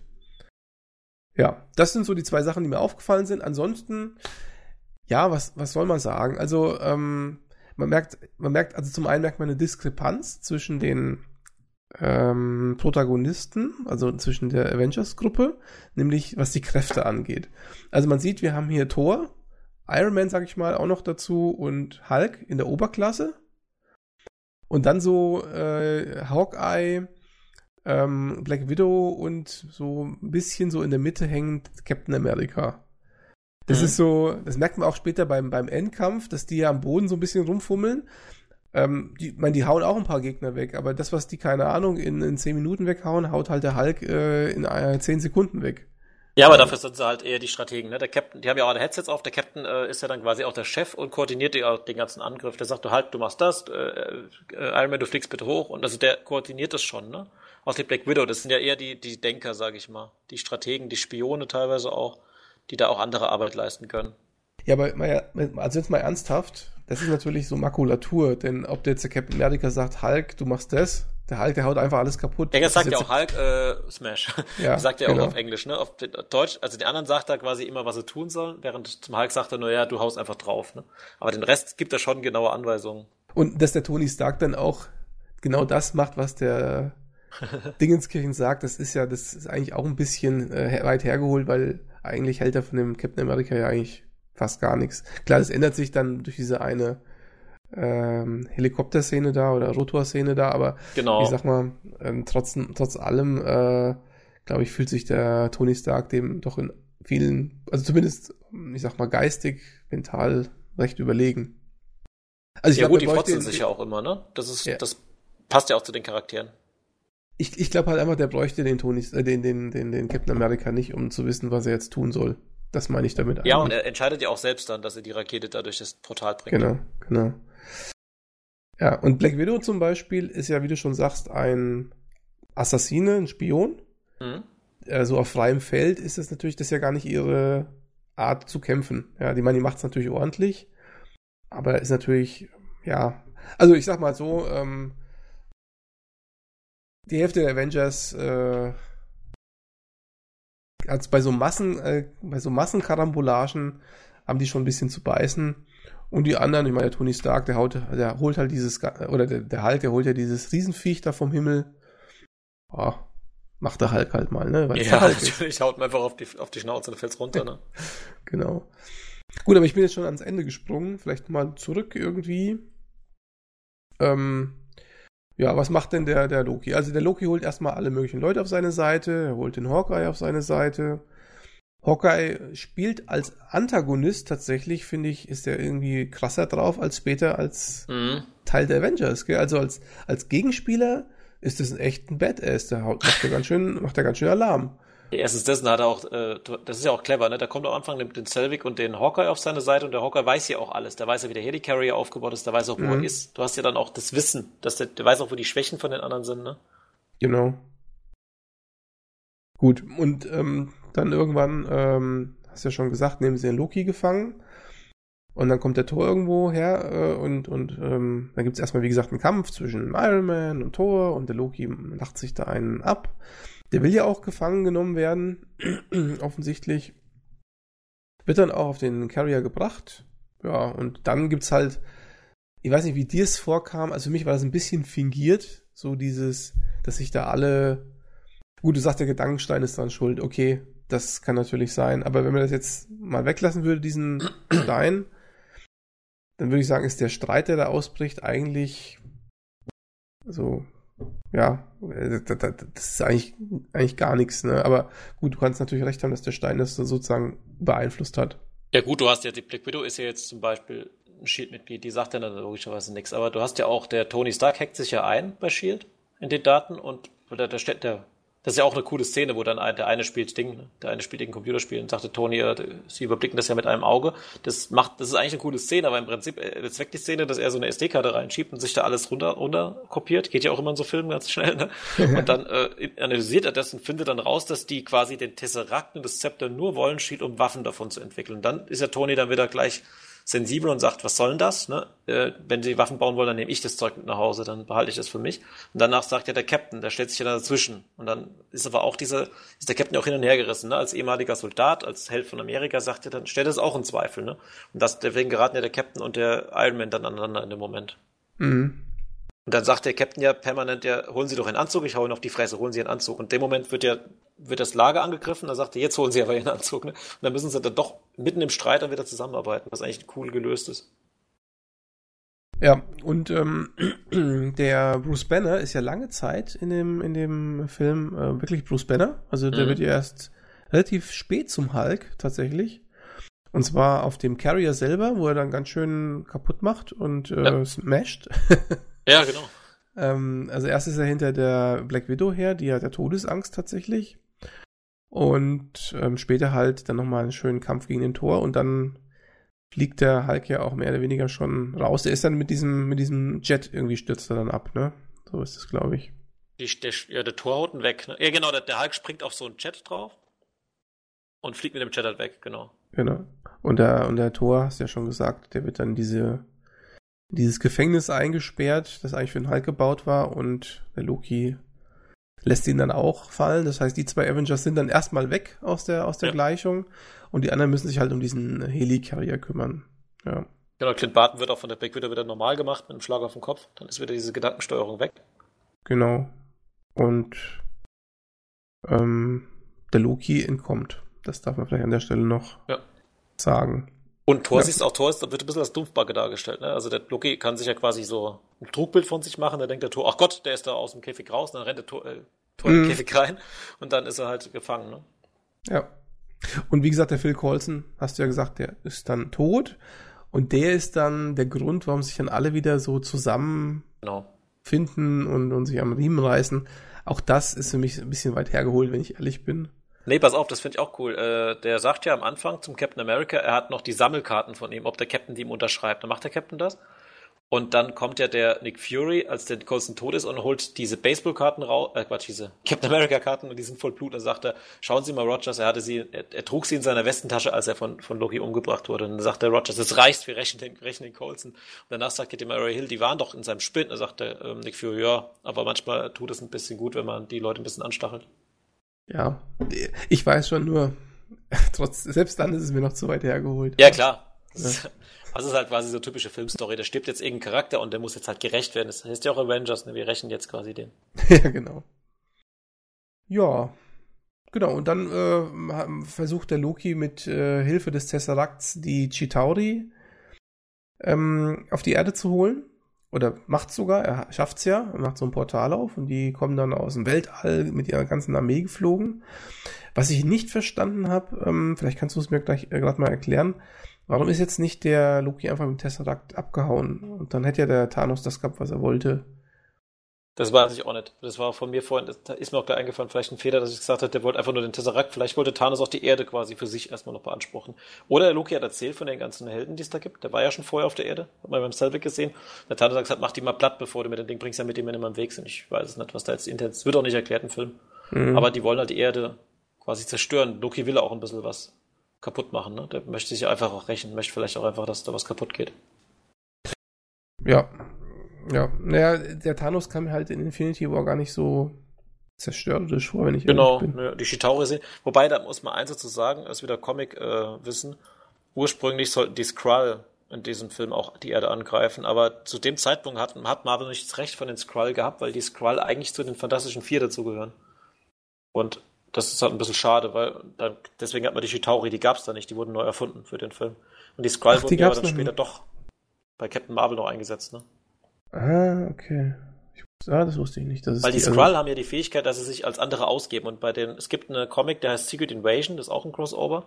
Der spielt sogar vor Civil War und da schalten die Skrull nach und nach Leute aus und ver verkleiden sich quasi als die, ne? Und das würde mhm. ja auch passen zu dem Tor sein Zepter. Vielleicht war das ursprünglich auch der Plan bei dem Film, dass der Loki nicht der Böse ist, sondern dass der, ähm, dass die Skrull quasi nach und nach Leute hier auf ihre Seite ziehen und dann gibt's am Schluss eine Schlacht. Mhm. Das hätte der Film mit genauso funktioniert, ne? Ja, ja gut, ich, also ich äh, weiß jetzt nicht, die Skrulls gerade bei Captain Marvel haben die ja nochmal eine ganz andere ähm, Rolle und, und, und auch Ausrichtung. Äh, weiß ich nicht, ob das dann gepasst hätte irgendwie. Nee, wir hätten es noch ein bisschen erklären. Von daher, Loki war ja, mhm. der Vorteil war ja in dem Film, dass alle Charaktere, also auch die Guten, sowohl die Guten als auch die Bösen, waren ja schon erzählt. Die könnten da die sich einfach auf die Fresse hauen im Film. Die, da musste ja nichts mehr ja. groß an Origin oder also möglichen anderen Zeug bringen, ne? Genau. Jedenfalls kann man auch sagen, dass dieser Kampf in, äh, in New York, New York findet er statt, ne, meine ich. Mhm. Ähm, dann auch natürlich später noch Auswirkungen auf die anderen Filme hat, weil da wird ganz oft darauf Bezug genommen, dass die Erde von, von außerirdischen Invasionen, von einer außerirdischen Invasion äh, ähm, ähm, behelligt worden ist und dass man sich ja, dann gibt's halt so Sachen wie, man muss ja Waffen bauen, um sich dagegen zu wehren. Mhm. Dann gibt es in, in Spider-Man diesen Bezug, dass da diese Schrotthändler sozusagen die Alien-Technologie ausbeuten und damit Waffen machen und solche Sachen. Also das kommt noch ganz, ganz oft vor oder auch äh, in Civil War zum Beispiel, dass er sagt, ja, äh, die Helden hier, die sind eigenmächtig und und machen nur alles kaputt und so, ne? Also ja, die kümmern sich nicht darum, dass aufgeräumt wird, ne? Genau, also im Endeffekt äh, wird auf diese auf diesen auf dieses Ereignis, also auf diese erste Alien Invasion ganz oft Bezug genommen. Das spielt dann später noch mal größere zieht noch größere Kreise tatsächlich. Ja, also nicht einfach nur so, dass die mal eingefallen sind, alles kaputt gemacht haben. Mhm. Nee, das hat schon Auswirkungen. Das finde ich übrigens gut, dass da eine gewisse Kontinuität mit drin ist. Das hast du auch bei Marvel in Comics. Das ist halt das Coole, dass du quasi, da ist was passiert und das hat Auswirkungen auf die ganze Welt und es wird auch immer wieder erwähnt und es gibt auch Folgen, ne? Also Charaktere äh, geht's dann schlechter dadurch oder haben irgendwas anderes oder jemand hat jemand verloren. Das wird nicht wieder rückgängig gemacht. Hm. Vielleicht ein kurzer Ausblick auf die Serienwelt von Marvel, weil das können wir jetzt an der Stelle mal machen. Das, äh, also gerade New York ist auch quasi das erste Mal, dass die große Masse davon erfährt, dass es Helden gibt. Mhm. Und das auch klar, wie soll man das nicht mitkriegen? Und ja. äh, die Serie Agent of Shield ist wahrscheinlich jetzt mal die erste. Da ist der Phil Coulson dann doch noch am Leben. Es wird aber in der Serie erklärt, warum er noch lebt. Also es ist auch ein längerer Story Arc. Und der, da geht die erste Staffel quasi mehr oder weniger nur darum, aufzuräumen. Ja, also da sind ganz viele Artefakte rumgeflogen. Die sammeln wir jetzt alle mal auf und die haben, manche von denen haben irgendwelche Fähigkeiten. Also von daher ist es ähnlich wie bei Spider-Man am Anfang. Wird hier quasi Bezug genommen auf den Film mhm. und das wird auch genutzt, um Stories zu erzählen. Mhm, okay. Ja. Mhm. Der Endkampf ist auch relativ aufwendig. Da haben sie schon ja. einiges an CGIs und äh, Trickeffekten und so drin. Also schon hat man bis dato selten gesehen in Filmen. Da war relativ, relativ groß und schon schön mal zu sehen, wo auch alle Helden sich austoben konnten. Warum nicht? Hat auch Spaß gemacht. Also den Film habe ich jetzt schon verdammt oft geschaut. Also auch viel, da habe ich auch viele Freunde, die sagen, ach komm, wir gucken mal den Avengers. Gut, als bevor der zweite kam, sowieso, da gab es ja nur den. Aber der Film war so wirklich jemand, den, den viele Leute auch gern gucken, einfach, weil er einfach auch, auch richtig brachiales Actionkino auch ist. Ich weiß auch, dass das der erste MCU-Film war, der richtig viel Geld eingespielt hat, mhm. diese magische Milliardengrenze, glaube ich, überschritten hat und so. Das war ein richtig erfolgreicher Film, ähm, auch sehr beliebt. Ich persönlich finde ihn gut, ähm, habe ihn damals sehr, sehr gern geschaut tatsächlich.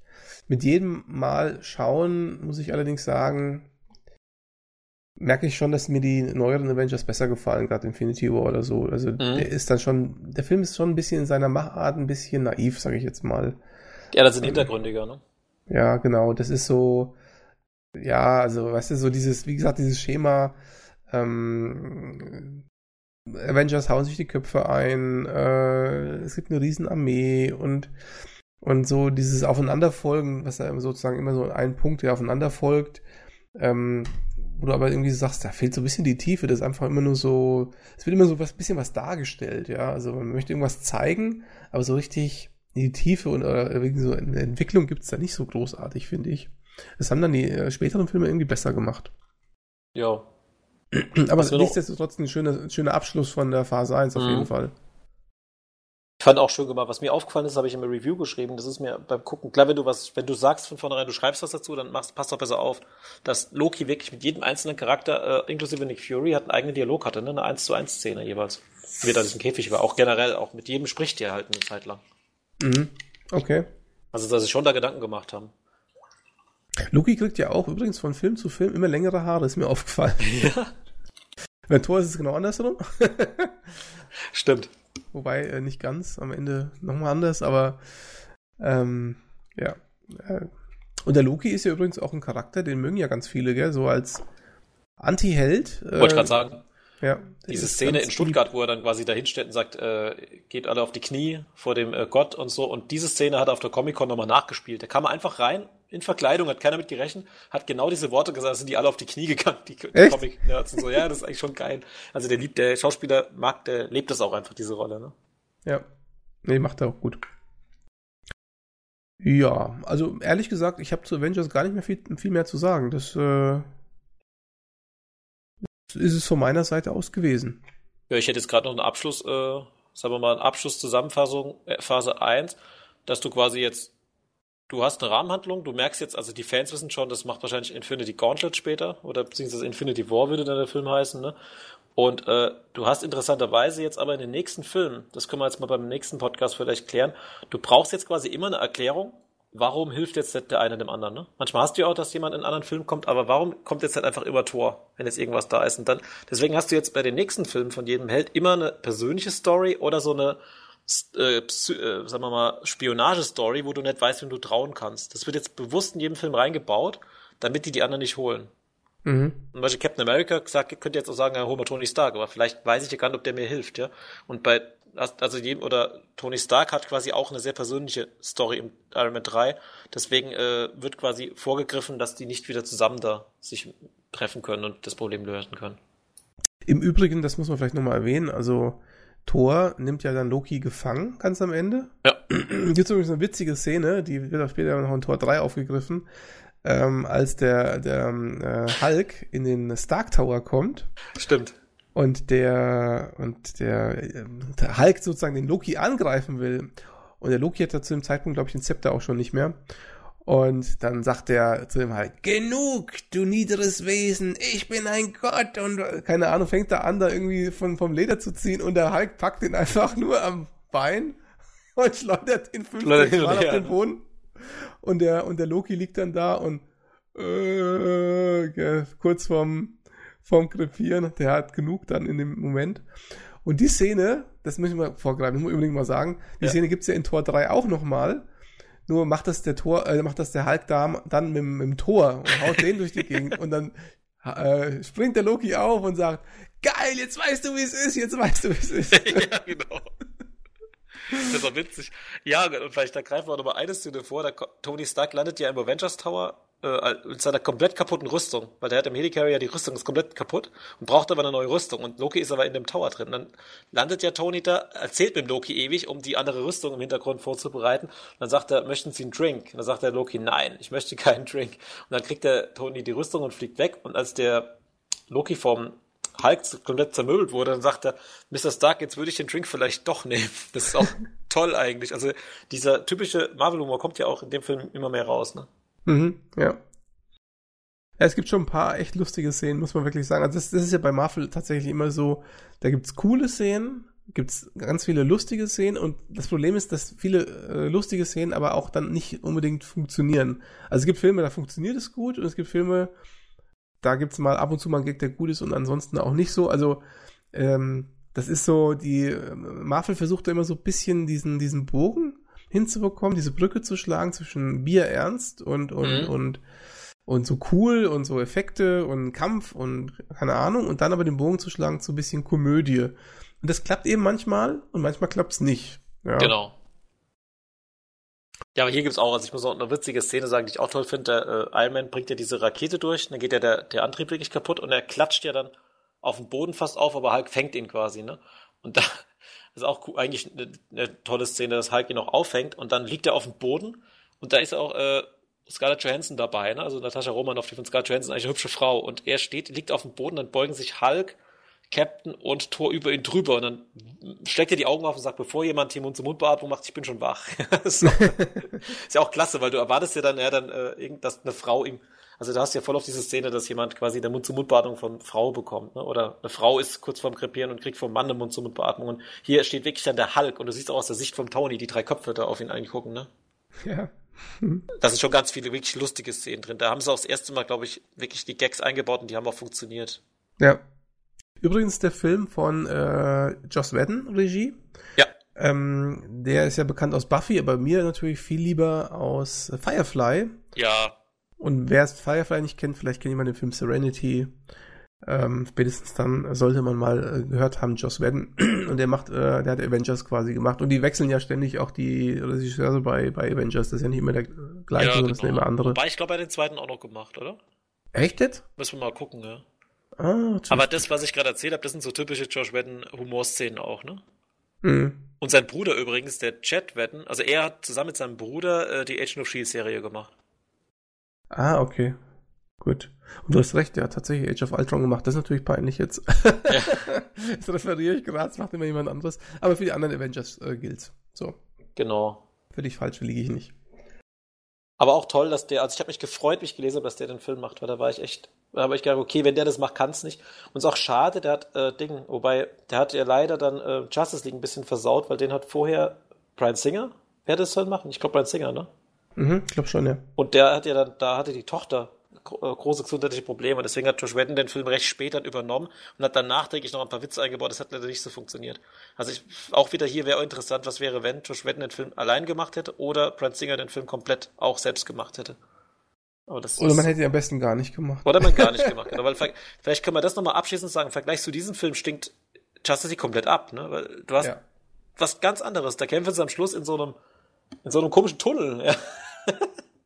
Ich kann dir also, ja gar nicht mehr sagen, wo die kämpfen, weil ich habe das komplett ausgeblendet. Also ja, aber wenn du jetzt Scheiße. mal das hier siehst, du hast über New York eine Riesenschlacht mit Außerirdischen, allen möglichen. Und bei Justice League denkst du dir, der kam ja danach.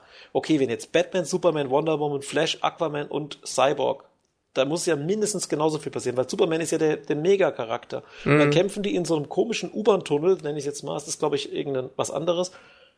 Kämpfen sie gegen einen Typen, das war's. Und da denke ich mir, das kann doch das nicht sein. Mhm. Und das ist halt so schade. Und das, das ist halt das Problem, dass sich jetzt jeder Film mit diesem Film messen muss. Klar, die Marvel-Filme an sich auch, aber wenn du jetzt irgendeinen Superhelden-Großfilm machst, dann musst du diesen als Maßstab haben, mindestens. Und das schafft halt nicht jeder Film, ne? Wichtig ist vielleicht noch zu sagen, dass der Tor den Tesseract mitnimmt. Genau, und Loki auch. Und Loki auch, genau. Also Loki äh, spielt ja nach in Tor 2 nochmal eine Rolle und der Tesseract ist natürlich wichtig, ganz wichtig und der ist jetzt dann aktuell in Asgard. Das ist äh, wichtig zu erwähnen. Genau, und Logis Zepter ist bei Shield. Das wird äh, interessanterweise bei Agent of Shield nochmal aufgegriffen. Es gibt eine Folge, wo die das Zepter wirklich sehen, wie es entwendet wird. Das taucht genau. später auch nochmal woanders auf. Und in, in, das darf man vielleicht auch nochmal sagen, in Endgame sieht man das ja auch nochmal anders. Mhm. Da ja, das wird, da, da wird, da wird es ja auch nochmal von einer anderen Perspektive gezeigt. Na, vielleicht greifen wir zumindest bei Endgame würde ich jetzt ungern spoilern, aber wir, wir sagen mal kurz das Logisch Scepter, das fand ich echt eine coole Sache. In, also, das fand ich übrigens richtig geil. Hier ist ja Agent of Shield geht ja danach los, ne? Und dann hast du bei Agent of Shield zu jedem Marvel-Film hast du in der Serie, während sie halt quasi äh, gesendet wird, einen Bezug zu dem nächsten äh, Marvel-Film. Und der Film vor Age of Ultron, also die Folge vor Age of Ultron, dann entdeckt Phil Coulson quasi, äh, der bricht irgendwo ein und entdeckt, dass das Zepter von Hydra irgendwo versteckt ist. Und dann sendet er quasi Tony Stark und äh, Steve Rogers eine Mail und sagt, äh, da ist das Zepter, ihr müsst es unbedingt holen, der Infinity ist endlich wieder aufgetaucht. Und das ist der Grund, warum die Avengers sich äh, zum Anfang von Age of Ultron wieder zusammenraufen überhaupt. Ne? Und mhm. das ist leider im Film nicht, das wird im Film nicht so klar, warum die am Anfang dann plötzlich da rumrennen. Mhm. Aber gut, das können wir vielleicht bei Age of Ultron nochmal kurz erwähnen, wenn wir das besprechen. Das finde ich ein bisschen schade, weil am Anfang du wirst bei Age of Ultron ja voll in die Handlung reingeworfen. Ja, und das, wenn du, ja. Das, das stimmt absolut. Also das, das, das, äh, Age of Ultron, der Anfang ist echt ein bisschen verwirrend. Also Versteht man nicht, weil er ja. geht in der Serie wirklich zu Maria Hill und sagt, äh, Miss Hill is time to call the Avengers. Und dann geht die Hill und schickt das quasi ab. Zumindest das siehst du. Und die hätten eigentlich eine kleine Szene noch einbauen können.